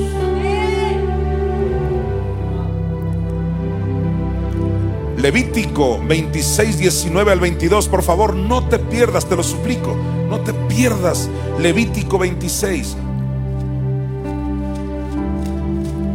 Aleluya, gloria a Dios por su palabra. Levítico 26, del 19 al 22, está tremendo, mira. Y quebrantaré la soberbia de vuestro orgullo. Y haré vuestro cielo como hierro y vuestra tierra como bronce. Pregúntate, ¿por qué a veces el cielo para muchos es como hierro, que nunca le llueve? Nunca hay bendición, dice la gente, ando salado. Ya nada más falta que me orine un perro. Así dice la gente. Y no se explican por qué. Pero aquí dice que el orgullo y la soberbia han hecho que ese cielo sea de bronce. Dice claramente, haré vuestro cielo, perdón, como hierro y vuestra tierra como bronce. Dos elementos que hacen una tierra infértil y un cielo donde no pueda llover sobre ti. La tierra no produce para ti. Dice, yo produzco puros problemas. ¿Qué pasa conmigo? No veo resultados, no veo fruto, no veo ganancias, nada bueno está pasando. Y es que ha habido orgullo, y es que ha habido soberbia, y es que si mi pueblo se humillare, entonces yo iré desde los cielos y sanaré su tierra, dice el Señor. Mire el versículo 20. Vuestra fuerza debido a la soberbia y al orgullo, vuestra fuerza se consumirá en vano. ¿Qué es eso de que vuestra fuerza se consumirá en vano? Que el orgulloso y el que anda en soberbia, por más que se esfuerce, no va a tener resultados. Vuestra fuerza se consumirá en vano porque vuestra tierra no dará su producto y los árboles de la tierra no darán su fruto. Puedes estar pastoreando, puedes estar congregándote, puedes estar orando, puedes estar hasta diezmando y ofrendando, pero si sigues con orgullo y arrogancia, no va a haber producto, no va a haber fruto de lo que hagas. Es puro esfuerzo vano. Te urge echar la soberbia de tu vida. ¿Qué dice el versículo 21? Si anduvieres conmigo, aquí está hablando Dios mismo, mira, si anduvieres conmigo en oposición y no me quisieres oír, detente ahí, si anduvieres conmigo en qué? En oposición. ¿Sabes qué significa la palabra diablo? Adversario. Cuando vivimos en oposición, ¿y a qué le llamó oposición aquí? A andar en orgullo y arrogancia. Por eso dice Dios resiste a los diablos. Dios resiste a los soberbios. Dios antistemi a los soberbios. No te olvides que la palabra antistemia aplica al diablo cuando dice en Santiago 4.7, antistemia al diablo, resistir al diablo. Pero ¿qué hace Dios diciéndonos en Santiago 4.6? Dios resiste a los soberbios. Porque el soberbio se pone en la categoría de un diablo, o sea, uno que se opone. Y aquí dice en Levítico 26.21, si anduvieres conmigo en oposición y no me quisierais oír, yo, mira, escucha esto, yo añadiré sobre vosotros siete veces más plagas según vuestros pecados. Siete veces más plagas. No queremos más coronavirus. No queremos que ese coronavirus mute y ahora esté pasándose un 70% peor. No queremos que ese mal espíritu empeore, no queremos. Pues sí, nadie quiere. Pero son pocos los que deciden, yo me voy a humillar ante Dios. Dios va a dejar que esas cosas suceden porque Dios respetará tu libre albedrío. Siete veces más las plagas se multiplican en aquellos que viven en oposición, en soberbia, en orgullo ante Dios. Y mire el 22. Enviaré también contra vosotros bestias fieras. Esas bestias fieras representan demonios. Enviaré, recuerda que está en causitivo. Dios no manda males. Enviaré también contra vosotros bestias fieras que os arrebaten vuestros hijos. Aquí ya entraron hasta los hijos. Ya, ya si no te duele tu vida, hazlo por ellos. Ya si no te importa tu vida, hazlo por ellos. Humíllate a Dios aunque sea por ellos, aunque sea por ese hijo que acabas de tener. Humíllate aunque sea por aquella niña que tienes o esos tres hijos. Hazlo aunque sea por ellos, si tu vida ya no te importa y has sido demasiado soberbio soberbia. Apóstol, ¿a poco si es cierto eso de que hasta los hijos salen afectados? No es cierto, es ciertísimo. ¿Acaso no dijo el propio Cristo dijo, heriré a tus hijos en cama por estar escuchando a Jezabel? Cuídate tú, cuida a tus hijos. Se trata de Dios, se trata de tu vida. ¿Qué has ganado con soberbia? ¿Qué has ganado con orgullo? ¿Por qué te has creído mejor que los demás? Dice los demás se equivocaron. Yo te pregunto, ¿y tú no? ¿Cuál ha sido tu gran base según tú para andar en orgullo y en soberbia? Que porque fulano se equivocó, que el otro se equivocó, que mi mamá me hizo esto y que el otro me hizo. Oye, ¿tú te crees mejor o qué? Tú has cometido errores iguales o peores. La soberbia ha ocupado un lugar en todos los niveles en la gente. Y por soberbia han venido otra vez las mismas plagas, pero siete veces más. Los mismos malos espíritus, pero siete veces más. Y aquí dice algo terrible. Estoy en Levítico 26, 22. Dice, enviaré también contra vosotros bestias fieras que os arrebaten vuestros hijos. En una ocasión, eh, estando en Phoenix, Arizona, alguien tuvo una visión terrible de cómo un lobo arrebataba a un bebé o sea, la mamá y el papá lo tenían por ahí al niño, pero de repente llegaba un lobo y agarraba al niño de los hocico y se lo llevaba corriendo a su cueva. Eso es algo espantoso. ¿Sabes? Se tuvo esa visión y al tiempecito, ¿qué crees? Al tiempecito murió una niña de la iglesia. Una bebé que todos queríamos. ¿Por qué? Porque ya en la visión Dios le había dicho al profeta que el lobo llegó y los papás estaban descuidadísimos y les arrebató al niño. ¿Sabes? Este niño murió en un accidente automovilístico. Y es ahí cuando la gente dice, pues Dios sabe por qué. Esa es la, la peor doctrina que he oído decir que Dios mata a un niño. No es Dios matando, es el descuido de los padres por la arrogancia. Por decirle a esta persona, siéntate adelante, oye la palabra y arrogantemente ella decir, no, acá, atrás estoy bien, por darte un ejemplo. Fulana, alaba a Dios, hazlo por tu familia, levanta tus manos. Dios oye al que quiere. Si lo levantas bien y si no las levantas la mano, es igual. No fue igual, la niña murió. Nunca ha sido igual. No es igual si levantas las manos o no las levantas. No es igual si diezmas o no ofrendas. No es igual si honras a los padres o no los honras. No es igual si estás en la investidura o no estás en la investidura. Es igual si crees en el sacrificio completo de Cristo o lo pisoteas. No es igual si tienes madre o no tienes madre. No es igual. Dice Malaquías, ya viene el día donde se verá la diferencia entre el que sirve a Dios y el que no le sirve. Y dice el Señor, en el pasaje en que acabamos de leer, por tu arrogancia o por tu soberbia, haré que esas bestias arrebaten a tus hijos. Pero no solo eso, terminemos el pasaje. Dice Levítico 26, 22. Enviaré también contra vosotros bestias fieras que os arrebaten vuestros hijos y destruyan vuestro ganado y os reduzcan en número y vuestros caminos sean desiertos.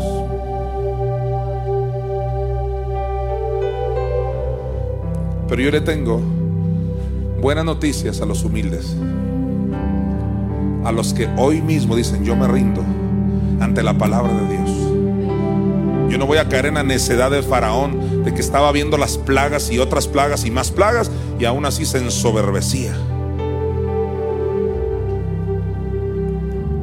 Humildes reciban esta palabra en Proverbios 6:31. Alguien diga gloria a Dios.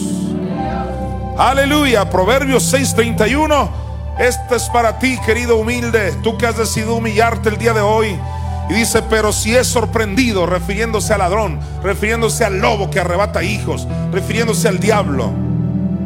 Si es sorprendido, pagará. Todos digan, el diablo me la va a pagar. Todos digan, la iniquidad me la va a pagar.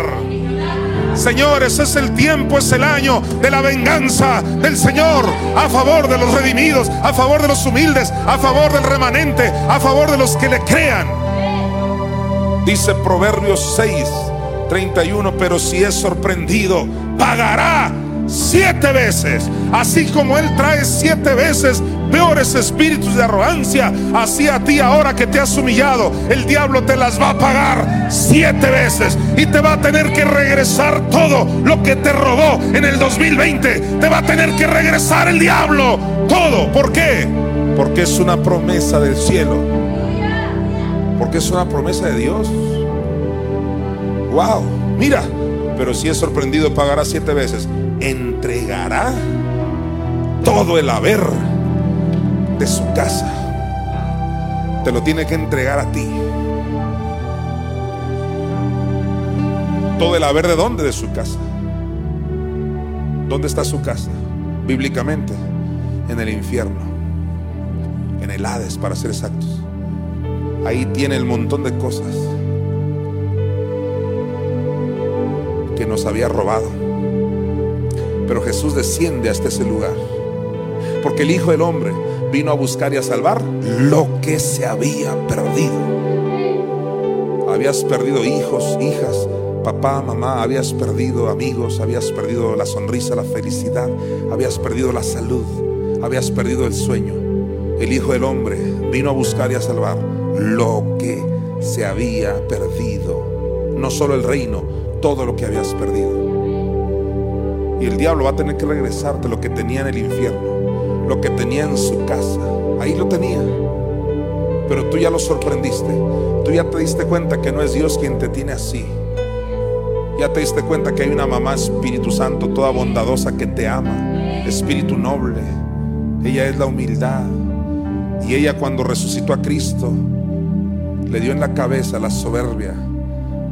Usa ese poder de la resurrección para vengarte del diablo y que te regrese siete veces. Estabas ya a punto de morir. Estabas a punto de dejar el ministerio, si tenías un ministerio. Estabas a punto de dejar la escuela. Estabas a punto de perder la salud por esas drogas, por esos vicios, por esas amistades. Estuviste a punto de perderlo todo. Pero por la misericordia y la gracia de Dios estás aquí. Y Dios quiere que te apropies de esta palabra. ¿Qué tienes que hacer? Humillarte. Decirle, Señor, perdóname, yo me arrepiento. Me humillo delante de ti, me humillo ante tu palabra. Aquí ya no estamos hablando de denominaciones. El nombrecito no te sirve para nada. El nombrecito denominacional no pone pan en tu mesa. Solo la revelación de Dios. Solo si eres valiente. Imagínate Jairo si hubiera, si hubiera defendido más su denominación, su religión judaica, nunca se hubiera humillado a ir con Cristo. Un loco que andaba predicando en las noches y en el día porque la gente así lo catalogaba. Esto está raro. Pero se humilló Jairo con todo su conocimiento judaico. La hija se le estaba muriendo, dice Jairo, no me importa, va. Se humilla ante Jesús. Y Jesús le hace el milagro. Hay un milagro que Dios quiere hacer en tu vida, en tu matrimonio, en tu casa.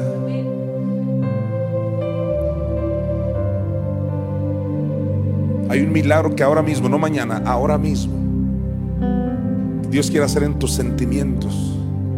Quiere sanar todas tus heridas. Quiere liberarte literalmente. La soberbia, como dijimos en la primera sesión, es una cárcel. Y Dios te quiere sacar ahora mismo de ahí. Levanta tus manos y terminamos diciéndole esta canción que está ministrando Jaciel. Señor, yo quiero estar en tu presencia y es que hemos descubierto que solo en tu presencia hay plenitud de gozo. Y que el único alivio para que se nos quite todo orgullo es la persona del Espíritu Santo. Te amamos, mi preciosa Madre Celestial.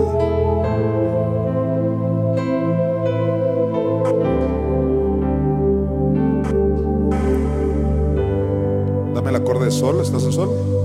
Señor, quiero estar en tu presencia y ser cubierto por tu tierna gracia y que como un rey y sacerdote en mí no falte tu poder. Señor, quiero estar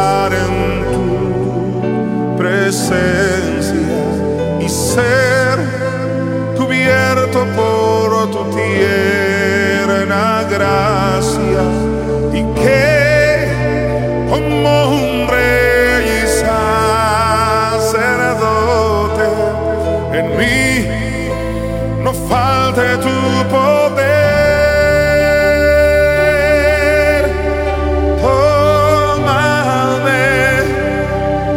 lléname con tu poder, lávame y emblanquecido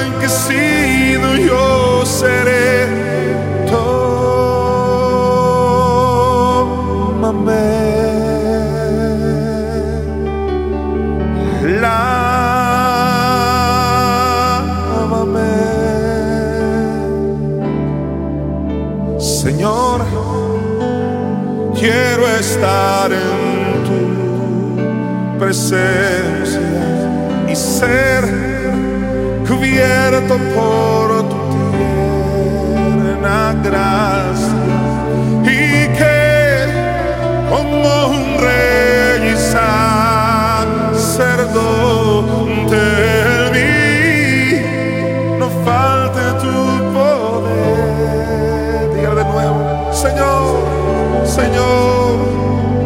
quiero estar en tu presencia y ser cubierto por tu tierna gracia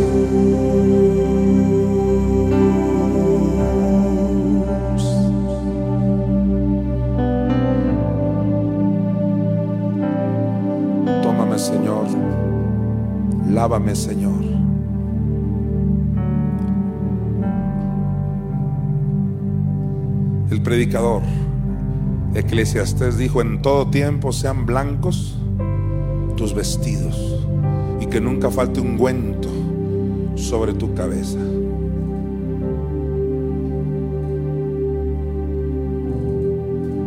Cuando te quitas la soberbia, llevas un gran paso para la blancura de tu alma. Porque cuando Judas, el gran soberbio y entregador del Maestro Jesús, estaba entre los doce, ese Judas rebelde y traicionero, Jesús dijo, ya vosotros estáis limpios por la palabra que os he hablado, menos uno. Hay uno que no estaba limpio. ¿Por qué? Porque estaba traicionando al maestro. Todos están limpios por la palabra, menos uno, menos Judas. Entonces limpiarte equivale a quitar toda soberbia. Y una vez quitando toda soberbia, todo lo demás irás quitando de tu vida. Hasta la enfermedad se va a ir. Todo lo malo se irá de tu vida. Porque ahora operarás en la humildad de nuestro Señor Jesucristo. Mis amados amigos, hermanos, les deseo una feliz Navidad. Y gracias por darse tiempo para oír la bendita palabra de Dios. Estaré aquí hasta el día 30 de diciembre. Gracia y paz a todos ustedes. Redimidos presentó Iglesia por Internet. Si deseas abrir tu casa para que se enseñe la palabra de Dios. Comunícate con nosotros. Declaramos bendición manifiesta para ti y tu familia. Gracia y paz a todos ustedes.